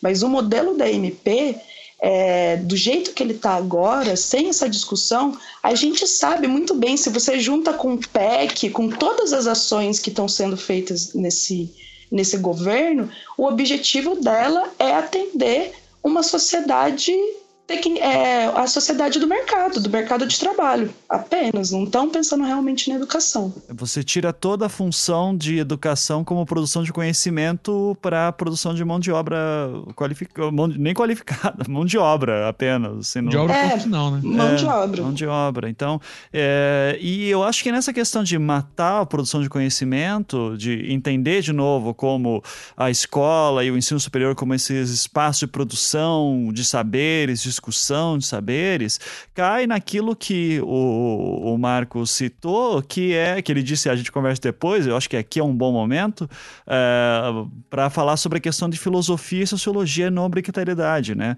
Mas antes o Cristiano queria falar alguma coisa, fala aí, Cristiano. Não, é que, é que o que eu queria falar é que eu, eu, particularmente tive a oportunidade de estudar, né? Tô na faculdade, entrei na faculdade depois de velho, mas todo aquele papo o, o que me parece, que eu vejo com as pessoas e conversando com o pessoal da ocupação né, hoje, e conversando com as pessoas da minha, da minha faixa etária é, que trabalham comigo, eu verifico que ah, para as pessoas da minha idade, a, o colégio ele, ele é meio que uma punição. Ele tem um, um, status, um clima de que, puta, tive que passar por esse tempo todo na escola para conseguir. Eu, eu trabalho na empresa pública aqui do, aqui do Paraná, é, trabalho junto com técnicos, né? E todo mundo falou, pô, tive que fazer aquele curso porque senão não, hoje eu não tava aqui. É, faculdade é a mesma coisa. Porra, eu tenho que passar aqueles quatro ou cinco anos lá para e sabe esse, esse eu tenho que passar que é justamente o, o oposto do que ela estava falando aí é, que ela fazia, ela queria que. É, ela fez tudo que fez porque ela gostava do processo. Ela não estava não, não vislumbrando apenas o final, mas todo o processo já era já era vitória para ela. E eu vejo que, pelo menos as pessoas da minha idade, isso não é uma coisa com a qual eu, é, eu concorde, mas a maioria das pessoas da minha idade tem essa visão. O, uhum. o, a educação, o processo né, escolar, é, é, um fardo. Tem, tenho que passar, tenho que passar. E isso é uma coisa assim que me assusta demais, porque se você continuar levando em consideração que o processo escolar é um fardo, é, e eu conversando com a gurizada das ocupações hoje, eles têm outra visão. Então, quer dizer, essa, essa diferença é, do, que, do que os meninos hoje, né, que estão lá na ocupação pensam, e do que os mais velhos, né, o pessoal da minha idade, os pais que estão aqui fora pensam, talvez seja esse o, o, o ponto principal ali do choque, né? esse choque, que é uma coisa que sempre se fala, que, que a escola não é um lugar de, de contradições, ela é a contradição em si mesma. Uhum. O fato de haver escola é uma contradição porque é uma geração querendo impor valores para a próxima. E esse choque está muito gritante hoje em dia. Pelo menos, uhum. não sei se hoje em dia sempre foi assim, mas se só agora que eu observei. É, então, só, só para só para engrandecer também um pouco da fala dela aí. Não, claro, claro. E, e de novo, né? Mas parece que isso também não está só no meio, uh, no, no, ensino médio ou na escola em geral. É, a Anne, a minha esposa, fazendo engenharia e ela fala muito assim da, da que é uma coisa que é, eu nunca tinha parado para pensar, mas de fato ocorre. É, como a gente tem essa, essa cultura do cara, você tem que se fuder mesmo aqui dentro, sabe? Então você, vai, você vai ser massacrado aqui na escola de engenharia. Bom, você, você fez física, você sabe. Você é, fez física aqui na Federal? Na Federal, é, isso. Então, então, você sabe como que ali tem um clima, né? Assim, todos os amigos da Federal, um grande abraço, o amigo ouvinte da Federal. Mas é aquele clima quase que sacerdotal, que o professor coloca a mão sobre alguns poucos escolhidos e os outros, foda-se, com, a, com, a, com o perdão da expressão. Ou seja, é, quer dizer, você, Ivan, não teve a, a honra de ter a, a, a, mão do mestre posta sobre a sua cabeça. E por isso se fudeu, virou Sim. designer. É, mas, não, mestrado, mas coisa... mestrado, doutorado também. Você tem que se foder mestrado. Porra, tem que se foder é, no doutorado. Até sabe? mais, né? É, até mais. Fala até aí. mais. Deixa eu só fazer um comentáriozinho rapidinho. E eu acho engraçado que esse processo de, de, de você tirar todo, toda a alegria da educação, né, não só no ensino médio, mas também no ensino superior, para mim se tornou uma revolta para com a academia. Eu, por exemplo, continuo gostando muito de estudar, estudo diversas coisas, minha vida fica lendo e relendo e aprendendo coisas novas, mas eu tenho um ranço, assim, é um ranço de academia. Eu não, tipo, eu justamente porque eu não vejo necessariamente nesse que esse processo de entrar no mestrado, fazer as matérias, vá realmente estar focado em produzir conhecimento. Uhum. Tipo, não, não vai ser, não vai ser isso para mim. Então eu falei assim, meu, eu não vou passar por, por dois anos de, de miséria. Jogar dois anos fora? É, só para ter um diploma de mestra, sendo que o conhecimento, que eu, se eu quiser, eu vou lá na aula de mestrado, sento e assisto a aula e faço os trabalhos. O cara não precisa nem corrigir, vou fazer só pelo prazer de fazer, uhum. sabe? Eu, eu vejo isso muito mais facilmente acontecendo na minha vida do que eu realmente passando por essa tortura toda em nome de um papelzinho que vai dizer que eu sou mestra. Sendo que, no fundo, o conteúdo mesmo, o conhecimento que eu queria produzir não, não vai estar sendo produzido. Uhum, exato. Então, daí nessa questão de cri, pensamento crítico e tal, a gente sempre vai falar justamente das matérias, né? Filosofia, sociologia, artes, uh, a educação física na importância. A gente já vai. A gente acabou de ter uma Olimpíadas no Brasil uh, e que uh, tem toda a discussão de porra, por que, que a gente não investe mais em esportes no Brasil? Toda a Olimpíada acontece a mesma coisa. Mesma né? coisa. Mesma discussão. É, irei de novo, falo dos Estados Unidos, os programas de esporte tem nos Estados Unidos, enfim. É, e daí o, o, Marcos falou justamente da, da retirar a obrigatoriedade dessas matérias e muita gente que é a favor dessa MP diz, não, retira a obrigatoriedade, mas se a escola quiser, mantém. Então, Marcos, eu queria primeiro que você, como uh, alguém que estuda bem assim, educação, tá aí super por dentro, primeiro me conte se uh, de fato é uma tristeza infundada essa que pessoas como eu, a Luísa, a Júlia e o Cristiano temos aqui com filosofia, que a gente obra, a gente ama essas áreas, filosofia, uh, sociologia, enfim, e artes e a própria educação física, e se de fato a gente é, é idiota de estar tá, assim dizendo, nossa, que absurdo tirar essas matérias, é, a obrigatoriedade, e se, quais são os argumentos contra, a favor, e se é um perigo, o que, que pode acontecer a partir do momento que tira a obrigatoriedade delas? É, a gente pode contar com a boa vontade vontade do Estado em mantê-las? Conta um pouquinho sobre esse entrave que tem disso. Bom, então, mas antes, se vocês me permitem. Claro. É, voltar no assunto que vocês estavam falando, que eu estava aqui ouvindo, né? E, é, Tava assim pensando, né? Puxa, como é que o que será que a gente faz que leva as pessoas a pensarem isso da escola, né? Duas questões, né, gente? Nós não podemos esquecer que a escola, quais são as origens da escola, né? Porque vocês falaram bastante em sofrimento, tá? Eu vou, vocês me permitam usar a palavra penitência, tudo bem? Uhum, claro. Uhum. A, a, qual é, qual é a origem da escola do jeito que a gente concebe hoje? É a origem jesuítica, né? Então, a escola, a, a escola tomou como ponto de, de inspiração a Universidade da Idade Média. Né? Então é, é ao contrário do que às vezes as pessoas imaginam. Né? No começo, estou falando, claro, grande público, né? Então, no começo é, surgiram as universidades que recebiam é, aqueles que não seriam nem é, do clero, nem seriam da, da, do, né, do exército, do lado que protegia o senhor feudal. As universidades da Idade Média recebiam os filhos da aristocracia, da nobreza, melhor dizendo, recebiam os filhos da nobreza que, como não tinham mais nada para fazer, iam estudar, né? E eles estudavam sem nenhum vínculo com inserção profissional, é óbvio, né? Porque eles já vinham de uma casta privilegiada. Bom, como estava muito difícil controlar esse pessoal, olha que coisa, hein? Estava muito difícil controlar esse pessoal. Estou me falando, estou me referindo lá ao século XIV agora. Aí, é, os jesuítas vão criar um modelo de instituição para doutrinar essas pessoas. E que modelo eles criam? Uma coisa chamada colégio. Como é que funcionava o colégio? Recebia esse mesmo grupo, só que um pouquinho antes, e nesse colégio que era é, interno, que era no formato de residência, nesse colégio eles iriam aprender as disciplinas, eles iriam aprender a se controlar. E quem é o grupo que vai para esse colégio? É a burguesia. É, então, a, o colégio, que tem esse formato que nós temos hoje, um professor né, que ensina a partir de um conhecimento inquestionável, que transmite esse conhecimento para os alunos, que é para um futuro, né? É, na universidade, etc., esse, esse formato ele é uma, é uma criação do século XVI. Uhum. E olha, ele surgiu para doutrinar, surgiu para domesticar, surgiu para inculcar os valores humanistas nesse público que era indócil, entenderam? Então dá para a gente entender um pouco disso. Por que, que tem que ser um sofrimento, né? Por que, que estudar tem que ser dolorido? Por que, por que, que você torce para sair do colegial, para parar de estudar aquilo que você não quer estudar. E aí você vai para um curso de engenharia, você quer ser engenheiro, mas aí eles colocam cálculo 1 no primeiro ano, Ave que é já para matar todo mundo, né?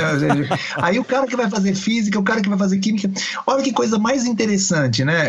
Quando você em, em, em, universidades grandes, né, como, como as, as públicas ou privadas, mas que trabalham no modelo de institutos, eles criaram os institutos só para fornecer as disciplinas básicas, né? Então a galera da medicina vai fazer biologia no Instituto de Biologia, a galera da, da física vai fazer cálculo na matemática, a galera de engenharia vai fazer cálculo na matemática. E lá tem um professor que é apaixonado por cálculo, que não tá nem aí se o cara vai ser engenheiro, vai ser físico, etc. E mete cálculo na cabeça do moleque. E ninguém passa, né? Porque aí fica aquela reprovação em massa.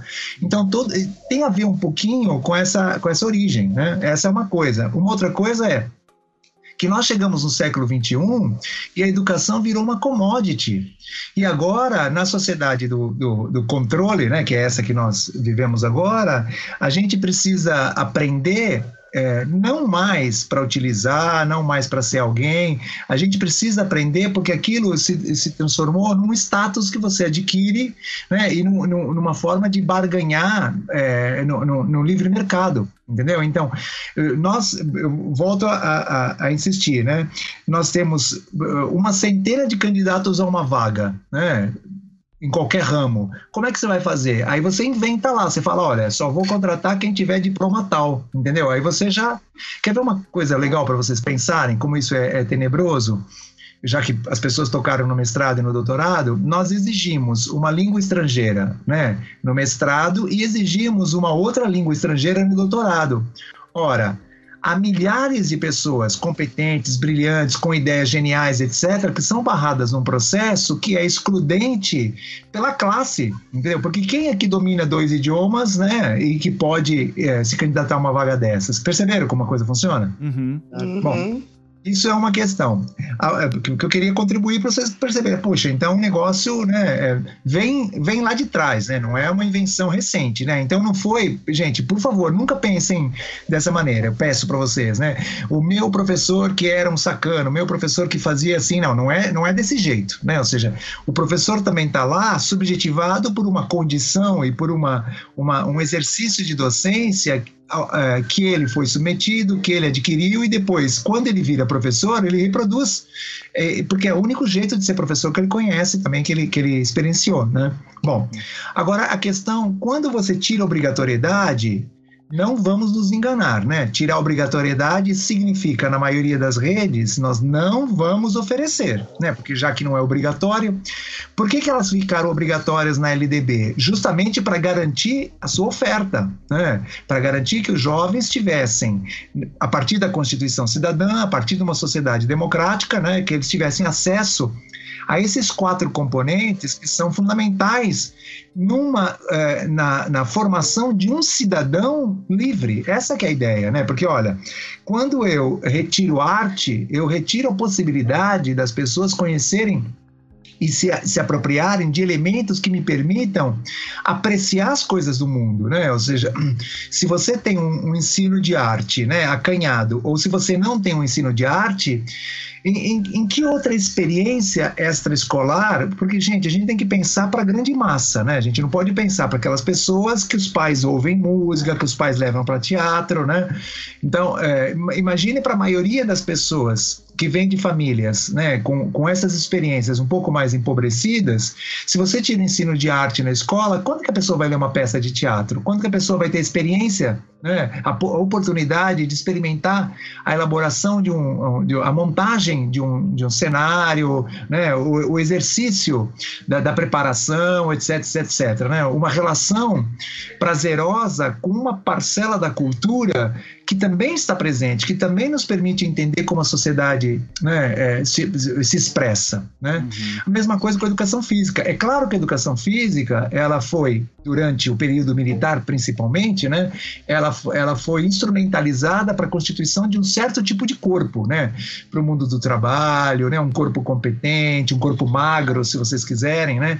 Hoje a gente já pensa a educação física como aquela disciplina que vai na escola discutir, tematizar, compreender e produzir brincadeiras, danças, lutas, esportes e ginásticas. Ora, os grupos humanos também se manifestam através dessas expressões. Então é importante que na escola as crianças tenham acesso, crianças e jovens do ensino médio, né, tenham acesso a como isso se constitui, ao que isso significa, né, porque a gente não, não pense na Copa do Mundo só como né, um super espetáculo, mas quem foi prejudicado, quem foi desalojado, por que, que isso é dessa maneira, por que, que no Brasil chegaram até a mudar a legislação para incorporar né, a, a, Copa do Mundo, se submeteu à FIFA, tudo isso vai ser estudado na educação física. Uhum. Sociologia vai nos permitir entender como que as relações sociais vão se constituindo, como elas se constituíram, quais são os modelos de sociedade, se esse modelo de sociedade que nós temos é o melhor, né, se não existem outros modelos que a gente possa alcançar, né,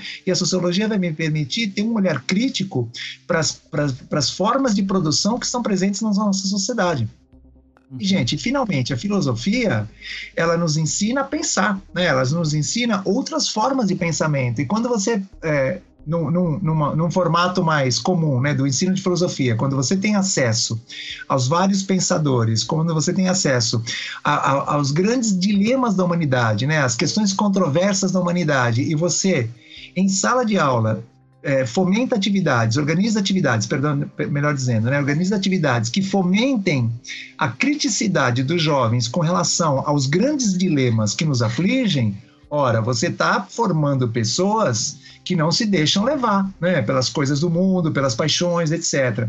E, gente, esse, esses quatro componentes, quando eles estão na escola, eles impedem que aquelas é, aquele ranço sexista, aquele ranço é, classista, né? aquele ranço é, de gênero que às vezes nós temos nos nossos núcleos familiares e, sobretudo, né, fundamentalista, religioso, quando a gente vai para a escola e interage com essas outras maneiras de ver o mundo, que a gente passe a pensar aquilo que a gente viu em casa, aquilo que a gente vê na sociedade como um todo na minha opinião, né, retirar essas quatro disciplinas, né, a obrigatoriedade dessas quatro disciplinas é, um, é uma grande afronta a um, a um projeto de sociedade né, e é um projeto de formação de cidadãos, né, porque se a gente quer é, ampliar a noção de democracia e a gente retira sociologia, como é que vai ser?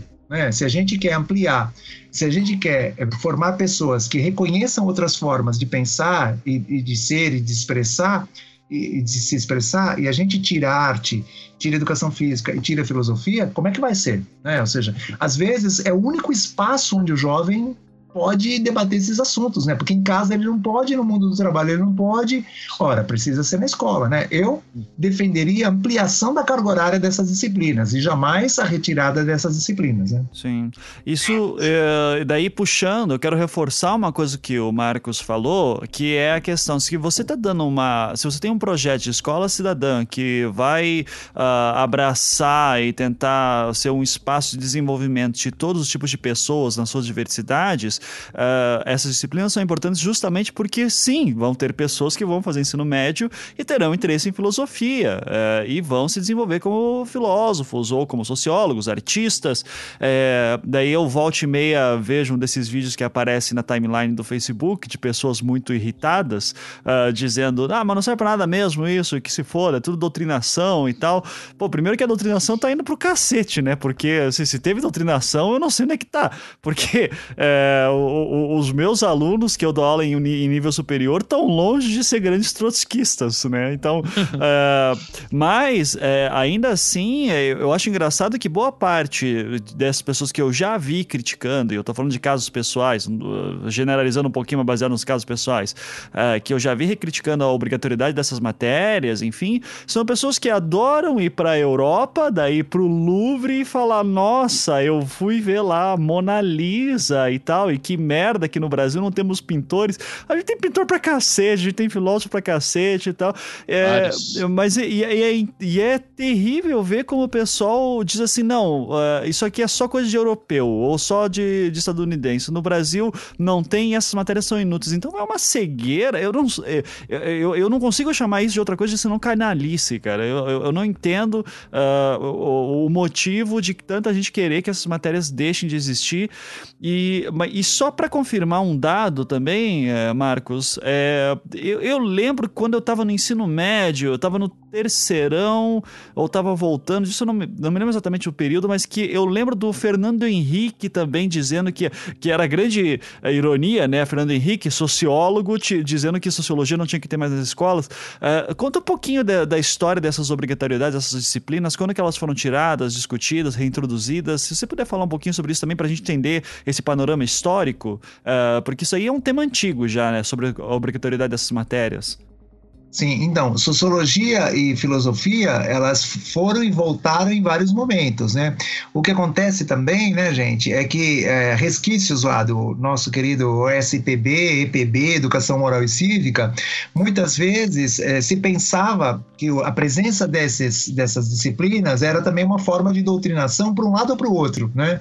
Mas não, né? Foi a maturidade dessas, das pessoas envolvidas com essas disciplinas, né, dos estudiosos do ensino de sociologia, do ensino de filosofia, foi uma campanha né, muito intensa, muito forte, muito importante que eles fizeram, que garantiram a presença, é, essa, esse esforço que eles fizeram, que garantiu a presença dessas disciplinas na LDB, né? Porque se não fosse né, a, mobilização do, do, dos grupos de professores ou de estudiosos, né, desses componentes, isso não teria acontecido. Né? Mas percebe, é um resquício lá do que vinha lá do, do da educação moral e cívica e do OSPB.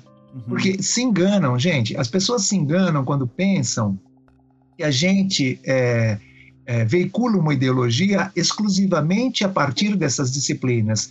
Hoje, e os uhum. estudos mostram isso, né? Hoje a gente sabe que o ensino de matemática, o ensino de física, o ensino de química, vamos pensar nessas três disciplinas exatas mais duras, né?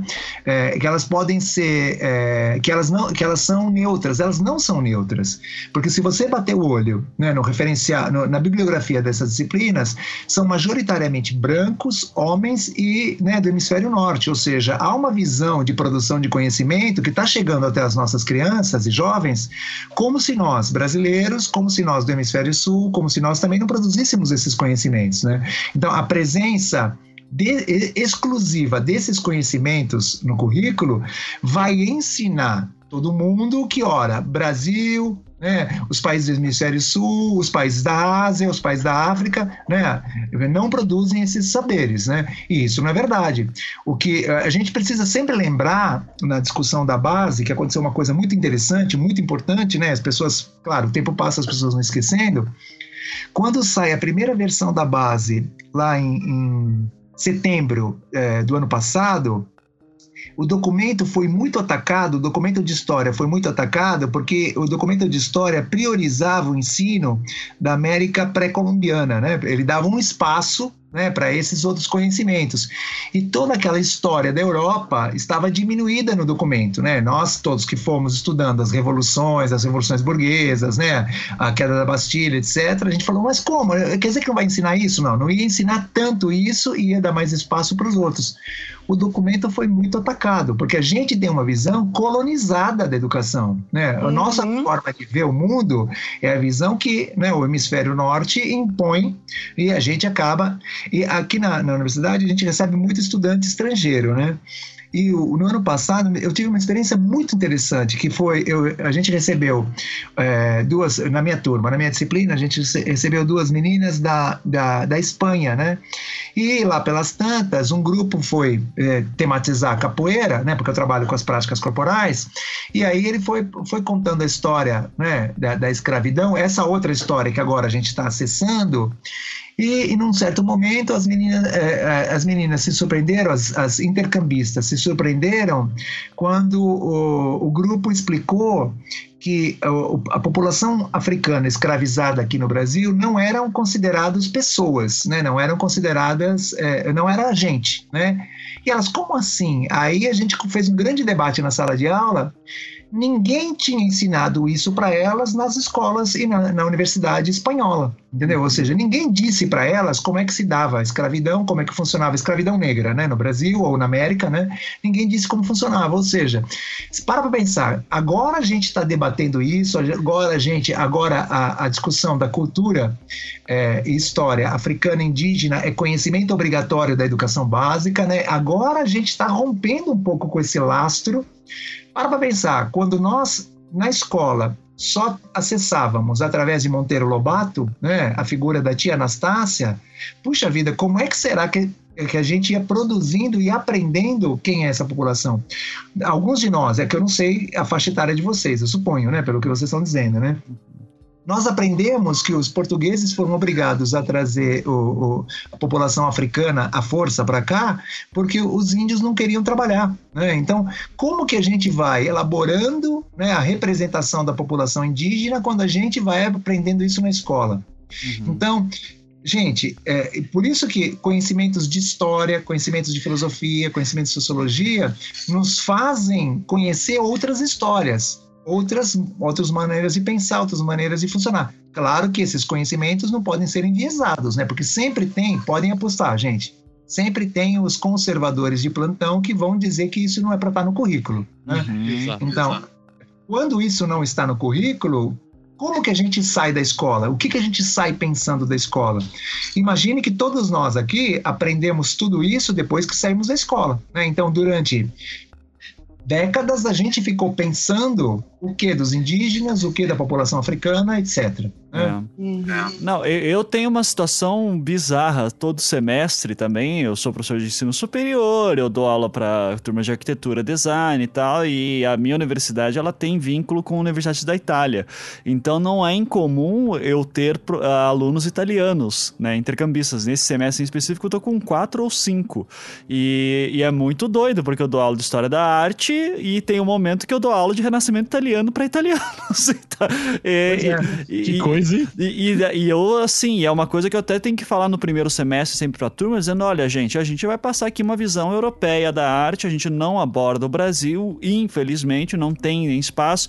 Isso que a gente não aborda Brasil, a gente não aborda também. Uh, a gente aborda pouquíssimo dos Estados Unidos, principalmente no século XX, mas a gente não vai falar de América pré-colombiana, a gente não vai falar de arte indígena, a gente não vai falar de nada disso. A arte africana, asiática, a gente fica só realmente no, no modelo europeu. Isso, isso é muito claro na bibliografia montada e na, na LDB também. Uh, o próprio MEC também vai avaliar isso. Depois você tem ENAD no final do ano, uh, no final da graduação. O ENAD, que justamente vai avaliar a qualidade dos alunos que estão se formando. Uh, as perguntas todas são em arte, design e arquitetura, que são as áreas que eu trabalho mais, uh, são sempre dentro desse viés europeu. Quando vai falar de arquitetura brasileira, por exemplo, ou de arte brasileira, vai ser sempre de alguém que está influenciado pelos movimentos europeus nunca busca essa autonomia. Então, de, isso que eu fico puto quando o pessoal fala de escola sem partido, que vai dizer que, ah, tem doutrinação. Cara, eu, eu, eu aprendi que índio era vagabundo, baseado nisso que o Marcos falou, porque eu ouvi exatamente essa história. Né? Eu também fui doutrinado. É, é...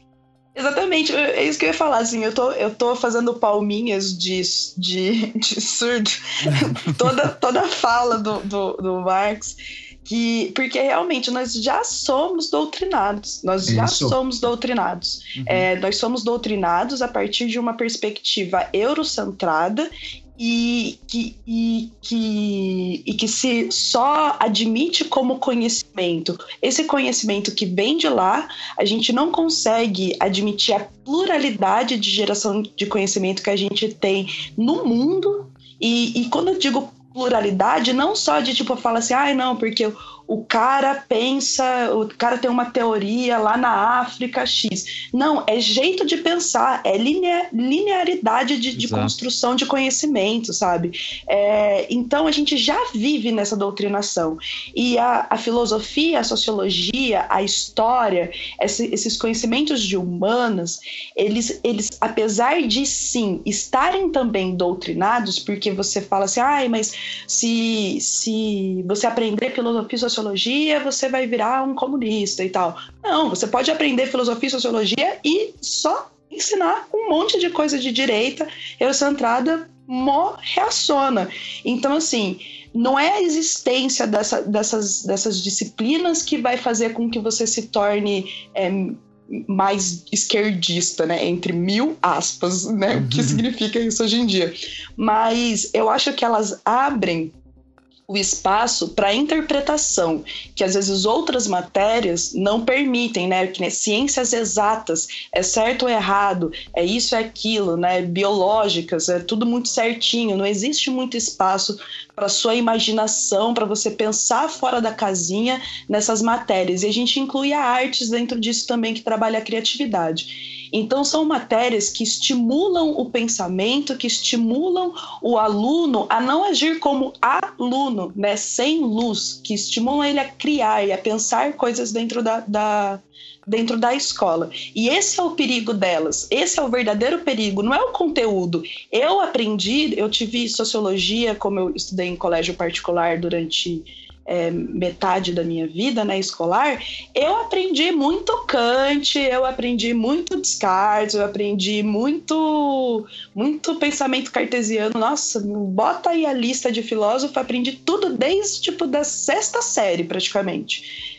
É, e, e assim, se for contar, se for contar o tempo que eu aprendi Marx, foi tipo um tiquinho, foi Marx e Engels. Eu nem ouvi falar de Trotsky no, no, no, durante o colégio. Né? Uhum. Não, não ouvi falar de Trotsky, não ouvi falar de revolução, nada disso no colégio. E não foi o, o, o esses conteúdos que fizeram com que hoje eu seja adepta de uma ideologia não, não tradicional, não de direita, né? É, foi justamente o fato de que esses, esses, esses, essas matérias me forçaram a refletir. E quando eu refletia sobre a minha situação enquanto mulher negra, é, que, classe média, né, que que estava em ascensão, mas a minha família é pobre, né, o restante da minha família. Então, quando eu parava para refletir sobre a minha situação, eu conseguia perceber a contradição desse desse sistema todo, do, da minha posição dentro desse sistema, da lógica. E isso não foi a escola que me ensinou, foi a minha reflexão. Uhum. E a uhum. partir dessa reflexão que eu fui buscando daí os conteúdos esquerdistas, leninistas, marxistas que hoje me fizeram essa pessoa maravilhosa que estou aqui hoje. Mas até, até, nesse, até nesse sentido, hoje, é, hoje eu, Luísa, com 25 anos, né? Depois de ser, sair da faculdade, sair de partidos, etc., hoje eu questiono até mesmo esses pensamentos esses pensamentos de Marx, de Trotsky, por que, que eles são revolucionários? Por que, que toda a ideia de revolução é branca, europeia? Cadê, cadê a revolução negra? Cadê a produção cadê a revolução do Haiti? Negro? Exatamente, cadê a, a, produção do conhecimento de sociedade negra, que é totalmente diferente em termos de relação do que a gente tem hoje em dia?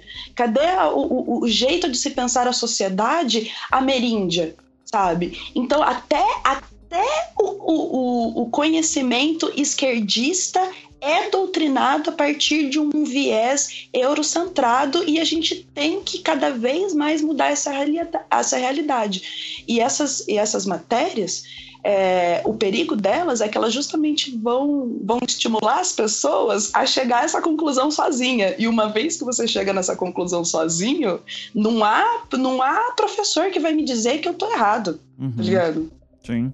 Eu acho que é, é bem esse ponto. É, e, e só que o pior, Luísa, nesse, nesse nisso tudo que você falou, que uh, acho que é super pertinente, mas acho que o pior é que uh, eu ouvia muito isso de professores de filosofia né, no, no, no, colégio, dizia assim, olha, na ditadura militar justamente tiraram as matérias de filosofia porque isso induz ao pensamento crítico, tarará.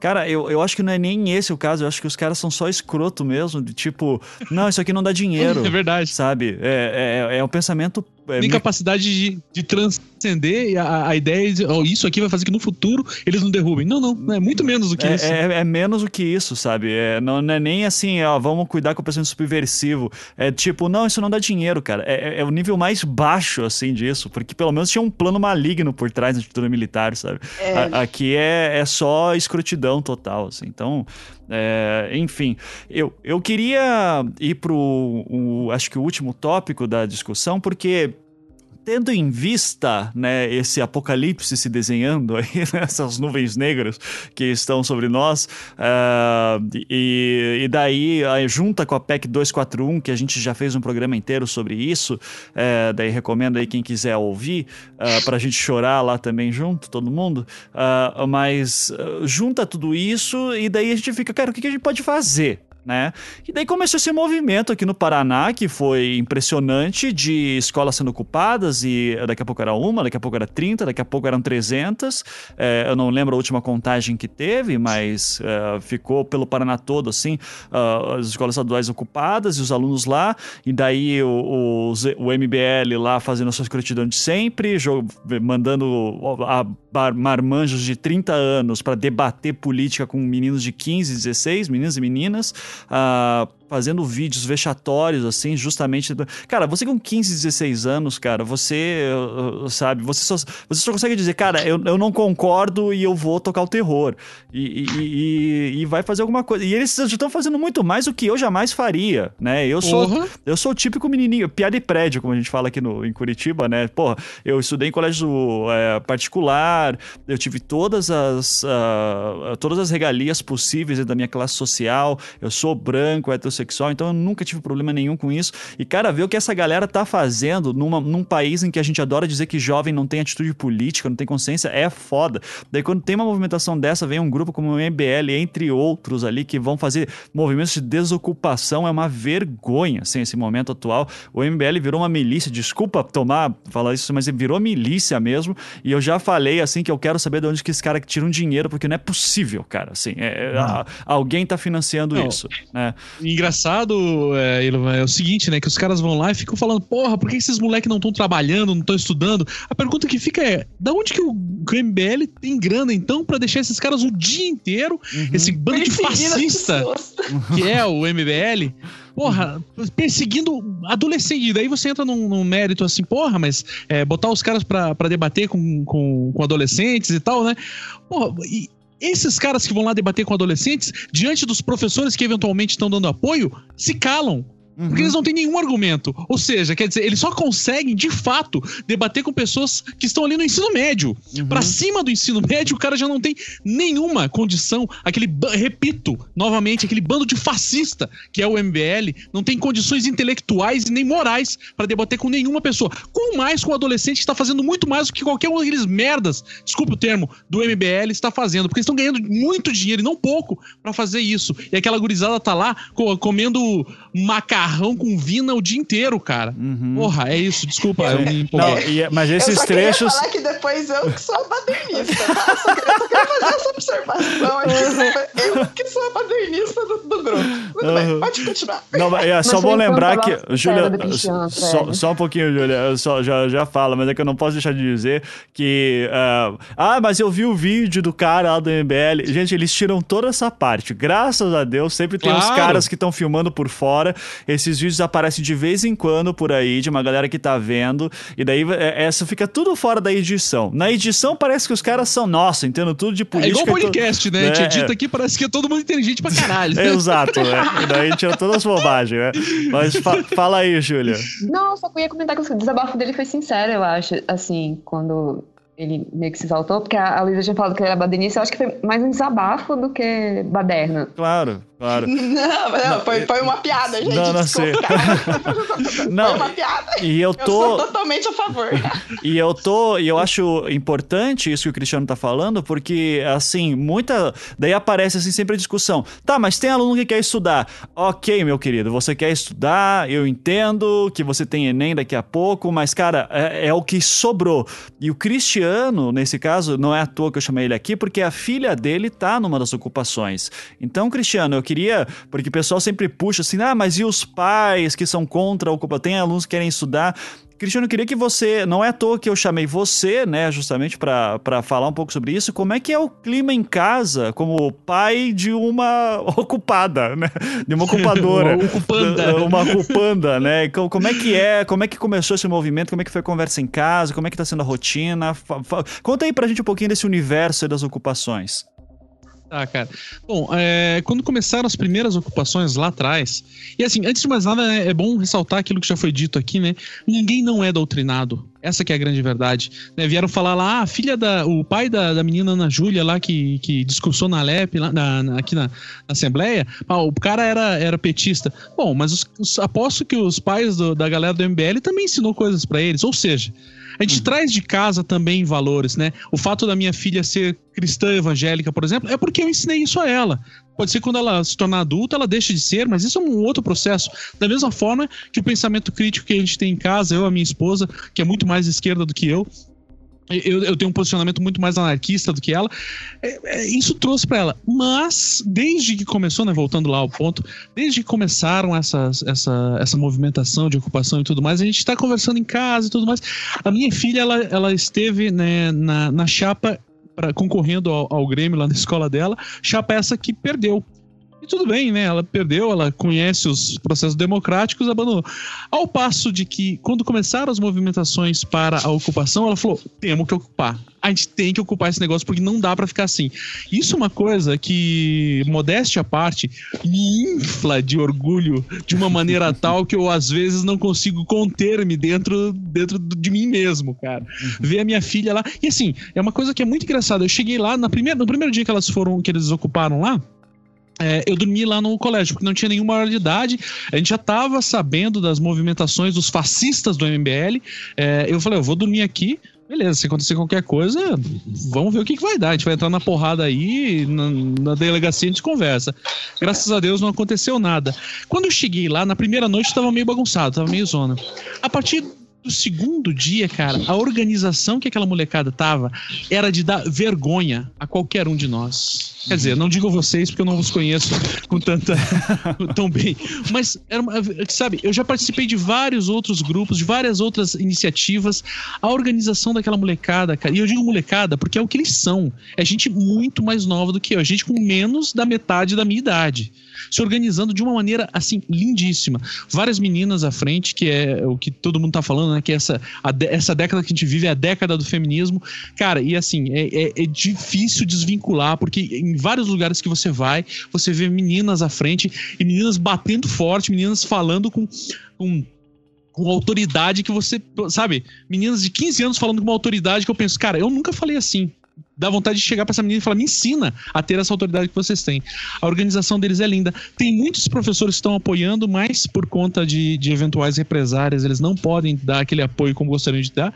Mas, em compensação, tem muitos professores tentando boicotar essa, essa, essa iniciativa. Tentando, muitos professores, muitos diretores tentando boicotar essa iniciativa, porque eventualmente né, a gente está no final do. A gente tá no final do semestre e daqui a pouco tem as férias, tem viagem, tem isso, tem aquilo. E daí vem aquele papo bizarro de, ah, não, mas tem o Enem daqui a pouco. Pô, é é, é assustador você você pensar que o cara tá preocupado em perder o semestre enquanto tem pessoas ocupando lá, como eu falei, comendo macarrão com salsicha, que eles estão preocupados com os próximos 20 anos da educação. Uhum. Ou seja, é, é, sabe, é, uma- é- sabe, é- é muito, é muito dispare assim essa, essa preocupação. É muito, é, e muitos pais que vão lá dizendo: ah, mas meu filho tem o direito de estudar, meu filho tem o direito. Porra, mas o que aqueles meninos estão fazendo lá? Eles estão lutando pelo direito deles estudarem nos próximos 20 anos. Eles estão lutando pelo direito das próximas gerações estudarem. E você vai lá com. E eu uma pergunta que eu faço para vários pais, e faço para os pais que estiverem eventualmente ouvindo aqui, antes das ocupações, quantas vezes você esteve lá? Quantas vezes você foi falar com o diretor? Professor? Quantas vezes você foi conversar com os professores? Claro, a não ser em questões onde você foi chamado para. Mas quando que você é, é, foi. É, você quis ir até lá para conhecer o processo de educação, para conhecer o ambiente da escola. A gente foi na escola, a escola onde a minha filha está estudando, a escola onde eu já estudei, ela está muito diferente. Chegando lá, a primeira coisa que as meninas falaram, ah, a gente não tem onde tomar banho. Eu falei, porra, vamos descolar um chuveiro, a gente instala não tinha onde instalar chuveiro. A gente teve que improvisar uma maracutaia lá para fazer. Ou seja, esse tipo de problema, esse tipo de questão, esse tipo de, de, detalhe é uma coisa que só sabe quem está lá. E agora, vinha um cara com arrogância dizer: Ah, mas meu filho vai perder o semestre. Esse cara que está falando isso, ele considera a escola como um depósito de criança, é o lugar onde ele bota os filhos dele para não, não precisar ficar enchendo o saco em casa. Essa é a verdade. É, quanto a minha filha lá, puta que pariu, né, cara? Não tem nem o que falar, velho. Tô quase explodindo de orgulho. É isso que eu tenho pra. e, e ela minha passa. Filha tem 16, ela, ela, ela, dorme lá direto, volta para casa rapidão. É, na verdade, o que, que a gente tá fazendo assim: é, nesses primeiros dias ela dormiu umas duas semanas direto lá, sem vir para casa. É, tava meio, meio complicado. Agora que tá tendo mais gente é, no, na, na, ocupação, a gente tá fazendo que um rodízio. Assim. Um dia ela vem para casa, dorme aqui, toma banho, janta normal, come comida de verdade. É, daí, quando, daí no outro dia, comida de verdade, assim, isso é outra coisa coisa, cara. Eles organizaram uma cozinha. Tá ligado? A comida é uhum. é super simples, é, tipo assim, salada de repolho, salsicha e macarrão. Porra, mas daí aquela gurizada tá se organizando. Puta que pariu, cara. Aquilo me empolga de um jeito que eu não sei nem o que falar, cara. e daí é que a gente tá fazendo isso. A minha filha vem um dia para casa, dorme, dorme dois dias lá, às vezes vem um dia, no outro volta. É, mas elas estão fazendo, estão fazendo um revezamento. Sempre tem pelo menos umas cinco ou seis pessoas que, que estão lá entre as pessoas que vêm e vão. E em outros dias, né, quando a minha filha dorme lá, outras pessoas vão para suas casas e tudo mais. Né? E eu acho muito, ma muito maluco, e sei que em São Paulo aconteceu a mesma coisa, coisa muito parecida ano passado, é, o, a quantidade de pessoas se mobilizando na internet está passando uma, uma planilha, assim, dizendo, olha, se você tem alguma aula que você quer dar para os secundaristas, uhum. cara, assina aqui. Quando eu abri Sim. aquela planilha, já tinha mais de 300 entradas. Entrei em contato com os organizadores e falaram: olha, a gente tá com tanto pedido, tanta proposta que não tem mais nem espaço. Então a gente tá priorizando o pessoal que entrou antes. É, é, é, impressionante a mobilização social. Claro, tem muita gente contrária também, mas a mobilização social de pessoas que estão dispostas a dar o seu tempo livre para ir lá ensinar sobre qualquer coisa, desde, sei lá, oficina de crochê até, uh, sei lá, vamos discutir economia mundial, cara. Então, é uhum. a, a professores, é, profissionais, professores de ensino, é, ensino superior, que eu digo, é, conhecedores, enfim, oficinas de literatura. Eu estava muito afim de ajudar também. Daí quando me falaram, olha, não tem nem mais espaço, relaxa, deu tipo, tá, ok, então só pelo menos vou ver o que eu posso fazer para ajudar. Mas é impressionante que, cara, esse movimento assim, de mobilização social em prol de melhorar o ensino, inclusive trazendo conteúdos de fora do colégio para dentro, nesses espaços subversivos, é, são aqueles momentos em que a gente começa a, a, a, ter um pouquinho de esperança, sabe? Que de repente, porra, de repente se, se a gente se ajuda, a gente consegue chegar em algum lugar. Sim, né? sim. É, o, o Marcos, que com certeza também acompanhou as. Eh, tem, deve ter acompanhado, tá, tá, acompanhando as ocupações e também a experiência em São Paulo. O que, que você, como alguém que pesquisa justamente educação, vê desses movimentos assim de. Primeiro da, da iniciativa dos jovens de ocupar esses espaços em prol de um ato político e também dessa mobilização social em ajudar a garotada. Como é que você lê isso, Marcos? Eu, eu, vejo assim, né? Em primeiro, em primeiro lugar, né? Isso foi um tapa com luva de pelica, né? Na, na naqueles que ficam por aí é, repetindo slogans do tipo geração Y, geração W, geração X, que os jovens de hoje isso, os jovens aquilo. E os jovens de hoje mostraram esses esses jovens, né? Que ocuparam o, o ano passado as escolas, né? É, e agora, né? Este ano também mostraram um engajamento, uma preocupação com o outro, uma preocupação com o futuro, né? Tudo isso que vocês já apontaram, né? Com a escola escola que a gente tem, ou seja, fizer, fazendo uma crítica à escola que a gente tem e, a, e sinalizando que tipo de escola que eles querem, né? que, que tipo de escola que é necessária para esta sociedade. Né? E é interessante, o ano passado, quando aqui em São Paulo eles, eles ocuparam, era lutando contra a reorganização da rede estadual, né? que é a, a reorganização, de novo, né? de cima para baixo, de forma autoritária, impunha o fechamento de algumas escolas e a transferência de alunos alunos do ensino médio né, e, do, e do ensino fundamental para outras escolas, às vezes distantes né, da, da, da, da casa e, e, e, e mexendo muito na organização mesma das famílias e na organização mesma das vidas das pessoas que lá estão. Então, é, chegou um, num primeiro momento houve uma, sabe, um menosprezo, né, com, a, com as ocupações, mas aquilo foi ganhando força, ganhando força, né, e a, a imprensa que num primeiro momento também apressadamente saiu criticando, depois percebeu, né, depois que presenciou, né, e, e filmou a polícia agindo com truculência, aí a própria imprensa mudou de lado, né, e passou a, a noticiar e retratar, né, o, o cotidiano das ocupações. Eu também fui a ocupações, também acompanhei o processo, né, só que as ocupações em São Paulo, elas, elas terminaram quando o governo a, a, é, a, assinou que recuaria naquela na, na, decisão da reorganização, mas a reorganização continuou de forma oficiosa, né? Ou seja, uma escola aqui, outra escola ali, foram fechando turmas, foram transferindo jovens, né? E agora, com a questão da medida provisória e principalmente da PEC 241, aí reacendeu né, o processo, mas eu não tenho dúvidas, né? Estou acompanhando o processo e vejo que no Paraná e, sobretudo, nas universidades federais, né, o movimento está bem, bem intenso, né? Você a cada dia você fica sabendo de uma universidade federal ocupada ou de um instituto federal de ensino superior ocupado, né? Aqui de São Paulo e fora de São Paulo também. Uhum. Então eu, eu, eu, vejo que os jovens nos desde o movimento, né, do, do passe livre, etc, né, de 2013 para cá, que você começa a perceber que essa é, essa essa turma, né, ela está aprendendo bastante na escola e está aprendendo principalmente, né, como eles não querem que a escola seja, né, ou seja, como fazer uma escola diferente. Sim. Além sim. dessas dessas é, atividades, né, dessas aulas, né, que que também em São Paulo se criaram inscrições e aulas, né, as próprias atividades que eles organizam, a própria organização do espaço, né, que eles estão, promovendo, é um exemplo para todos nós, né? Ou seja, é, é, é possível enfrentar uh, setores muito mais poderosos, né, com, com honra, com, com brio, né, e, e, não sucumbir. É possível.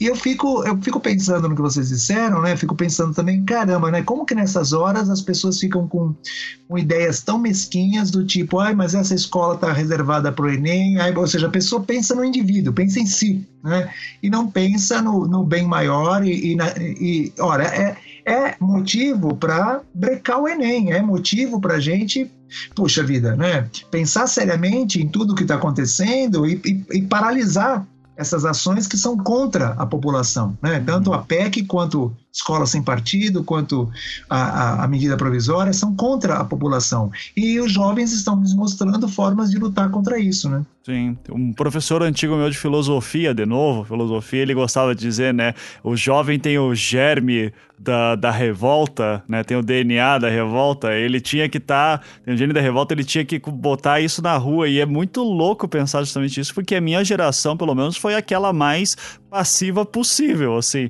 E, uhum. e, é muito e também fala muito do eu tô falando de ambiente sala de aula em nível superior em ambientes privados, mas por exemplo, eu tenho alunos que são, sempre falo isso, eu tenho alunos que são filhos de uh, empregadas domésticas, né? Uh, então a gente já vê uma outra configuração de pessoas que entraram na universidade também e que o irmão dele ou a irmã é, estuda numa, numa escola é, estadual uh, e está ocupando justamente porque está entendendo que isso vai ser um cerceamento dos direitos que, que foram adquiridos nos últimos, ou, ou dos, dos acessos que foram adquiridos uh, nos últimos anos. É, independente de todo, além de todos os problemas que a gente falou, justamente do, da valorização do ensino superior e tudo isso, mas é interessante ver como a própria configuração das salas de aulas mudaram, né? A minha sala de aula era, era uma, dez anos depois, hoje como professor eu vejo uma outra configuração. Então, é, é muito porra, é, é, é, de novo, é, dá um orgulho dessa galera aí, e eu que eu não sou pai de ninguém, assim, eu imagino o Cristiano de novo, né? Então, fica, parabéns pela filha aí, Cristiano. tipo, hum, obrigado. Uh, eu queria que, eu não sei se a Luísa, a Luísa tá quieta tanto tempo, eu não sei se ela como... como tá estou, aí ainda? A, Lu, a Luísa, perdão, a Luísa falou bastante, tava falando, né, me confundi das mulheres. A Júlia, a Júlia tá quieta há tanto tempo aqui, a Júlia é historiadora, como é que, a gente falou muito dos alunos, enfim, mas você, Julia, eu sei que queria. quer dar aula, não sei se de repente, provavelmente no nível superior, mas já deve ter contemplado também a possibilidade do ensino médio, enfim. Como é que também fica para professoras, assim, futuras como você, seus colegas, seus colegas? Como é que é a discussão disso? Fica, assim, eu, é, eu gostaria de dar aula no ensino médio, sim, mas fica aquela coisa. Para quem está em sala de aula em escola privada, se você não está numa escola grande percebe que o, o, a escola privada virou meio que uma mercadoria, sabe? Você não tem muita autonomia mais. E escola pública você depende de concurso para professor. E aí, com essa. Se passar essa PEC, tem que ver como é que vai ficar a relação a humanas, para que lado que vai, como é que vai ser essa redistribuição. Então, por exemplo, era para ter concurso agora para o GDF, não vai ter, provavelmente. Uhum. Em novembro. Então, provavelmente já se foi mais um, um concurso para professor aqui para GDF. Eu queria dar aula em faculdade, era o, o, grande plano. E aí você começa a ter, tipo, começa a ter crise de ansiedade, sabe? Quando você começa a ver que, puta, nos próximos 20 anos não vai ter concurso para professor em faculdade. Uhum. O que, que, eu vou fazer da minha vida? Sim. É, é, é mais ou menos isso. Foi uma coisa que você estava falando, porque assim, é, o pessoal de humanas, a gente precisa fazer pesquisa. E quem vai financiar uma pesquisa de história? Desculpa, não, aqui no Brasil não acontece isso. Uhum. Então, se acontecer essa questão de, né, de pesquisa e extensão, os cursos de humanas vão desaparecer.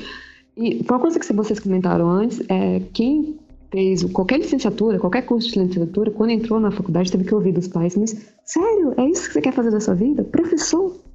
tipo, eu preciso do professor 12 reais, cara, eu preciso de, de colégio é, é muito baixo, sabe? É, então, é, é, literalmente, você faz ou porque já é um vício, ou porque você faz que você é doido, sabe? Então, e aí você vê aquela molecada, como vocês falaram, tipo, lutando, você vê assim, porra, é pra essa pessoa que eu quero dar aula, sabe? Eu quero encontrar com essa galera na faculdade. Isso. É pra esse povo que eu quero dar aula. Porque, tipo, é, né, foi pra isso que eu fiz, né? Quatro anos de faculdade, mais dois anos de, de mestrado, vou fazer mais quatro doutorado. É pra essa galera que você quer dar aula. Porque uhum. você, é esse galera que quer estudar, que vão ser bons alunos, né? E vai ser a galera que vai voltar para fazer um curso de história, fazer um curso de geografia. Que não vai ficar tipo, ah, eu vou fazer direito para passar um concurso público, vou fazer administração para passar um concurso público, sabe? Uhum. É uma Sim. galera que quer, que quer mudar. Então, tipo, isso, isso acaba despertando em você também vontade de Sim. dar aula, das coisas. É, então, é... Puta, toda vez que eu vejo essas coisas, eu fico, tipo, emocionada, sabe? Quando eu vejo assim, uhum. ocupando, dizendo assim, não, é o meu colégio. Sim. Quem tem o direito sou eu. É, e eu acho. E é aquele. A sequência de, de reclamações que eu dei no Twitter semana passada, justamente, que até a, a Júlia viu, dizendo, cara, do jeito que a coisa está indo, eu estou começando a rever meu próprio desejo de ser professor em faculdade federal, né? Que é o sonho de todo professor desse nível superior, para poder fazer pesquisa. E, cara, do jeito que está indo, vai sucatear. Sucateia a, a, pública, fecha um monte de curso e, cara, sabe-se quem puder. Então. As privadas também têm mais os cursos de licenciatura. É, é verdade. Por conta da muito baixa. Não tem, assim, se você for olhar, você tem uma grande faculdade hoje em dia que tem que manter as coisas de licenciatura, as outras estão fechando. Ou estão juntando também, estão é, juntando licenciaturas várias, assim, é, do tipo, você vai fazer História e Ciências Sociais, pode fazer as duas coisas juntas, já vi isso acontecer. É, também tá, e assim, estão diminuindo o tempo dos cursos de licenciatura já. Uhum. Então você vai fazer uma licenciatura que na federal você vai fazer em quatro anos, quatro anos e meio, para terminar né, o bacharelado e a licenciatura junto, você faz uma licenciatura em três anos, é. em dois anos e é. Como, como você forma um professor em dois anos e meio? Alguém me explica. É. Porque, assim, a gente reclama das matérias, quem fez o curso de licenciatura provavelmente reclamou de todas as matérias de educação. E chegava assim, meu Deus, para que, que eu tô fazendo nessas aulas? Uhum. E depois você percebe, quando você entra sala de aula, você, ah, ok, foi dolorido, mas agora eu sei por que, que eu fiz FDA, por que, que eu fiz né, pedagogia, curso uhum. de educação, toda aquela aquele sofrimento. Ixi, passou no avião, desculpa. Não, não sem problema. É, então a gente meio que percebe. E aí, tipo, como é que se forma alguém em sala de aula, faz estágio em dois anos e meio, três anos? É, é, é, é meio surreal, sei lá. É. Não, e, de novo, aquelas matérias que todo mundo diz que não serve para nada, e você percebe depois lá pra frente ajuda pra caramba, né? Mas, gente, eu tenho. Até o Marcos também já está com o tempo super estourado aí. É, e eu, eu, vou aproveitar então para encerrar o programa. Uh, agradecer imensamente aí a Júlia por ter passado o seu lamento aí também, que também é o meu. apesar, né? Não, mas tranquilo, porque isso também afeta os professores. A gente também tem que pensar nessa classe. Uh, os, os alunos estão lutando pelos professores também. Não é uma coisa mesquinha tá longe disso. É, queria agradecer muito o Cristiano pelo seu relato também de pai, nice. aí, porque é, isso também é para mostrar um lado que nas redes sociais às vezes não aparecem tanto. Uh, a Luísa também por ser sempre a badernista que nós todos amamos, né, lá do lado Black. ouçam o lado Black, ouçam o Crentaços, né, que do, do Cristiano e o lado Black da Luísa. É, e Marcos, muito, muito obrigado por ter vindo aqui aqui, cara, pelos esclarecimentos, pelas suas opiniões. E eu vou te dar um espaço aqui, cara, para você poder falar uma palavra final e de repente, se quiser, não sei se você escreve bastante em algum lugar, que o pessoal pode ter acesso, que se alguém quiser te acompanhar. Então, mais uma vez, muito obrigado e a palavra final é sua.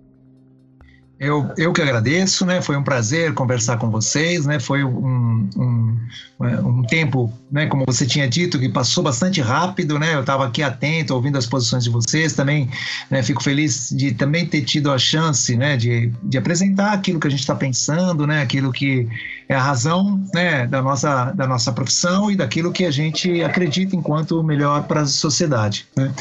E aí eu, eu vou deixar para vocês. É, o, o, site do nosso grupo, né, que é um grupo de, é, majoritariamente composto por professores da educação básica que atuam nas escolas públicas aqui da região conhecida como Grande São Paulo e que vem produzindo experiências pedagógicas contra-hegemônicas, né, experiências pedagógicas que vão no sentido do reconhecimento das diferenças né, e, da, e da diversidade presente na sociedade. O nome do o, o site é é www.gpef.fe.usp.br. Lá tem uma forma de contato também, se vocês é, puderem né, depois acessar, ver, mandar suas opiniões, estabelecer comentários, a gente é muito grato. Né? Isso é sempre produzido com recursos públicos e o objetivo é retornar para a sociedade. Então eu me despeço deixando um grande abraço né, e, e é, eu desejo tudo de bom para os nossos colegas lutadores aí do Paraná, para essa garotada que está aí nas escolas, né, lutando por uma sociedade melhor. Perfeito. Um grande abraço. Obrigado, Marcos. O link que o Marcos falou está na postagem para quem quiser ver. E é isso, gente. Vamos. O assunto com certeza não termina aqui. Mais coisa vai acontecer. Se, se qualquer coisa assim, a gente faz um programa novo para poder expandir mais. Marcos, muito obrigado novamente. Cristiano, Luísa e Júlia. Vamos dar aquele tchau para a galera. Então, tchau, tchau. Falou, galera.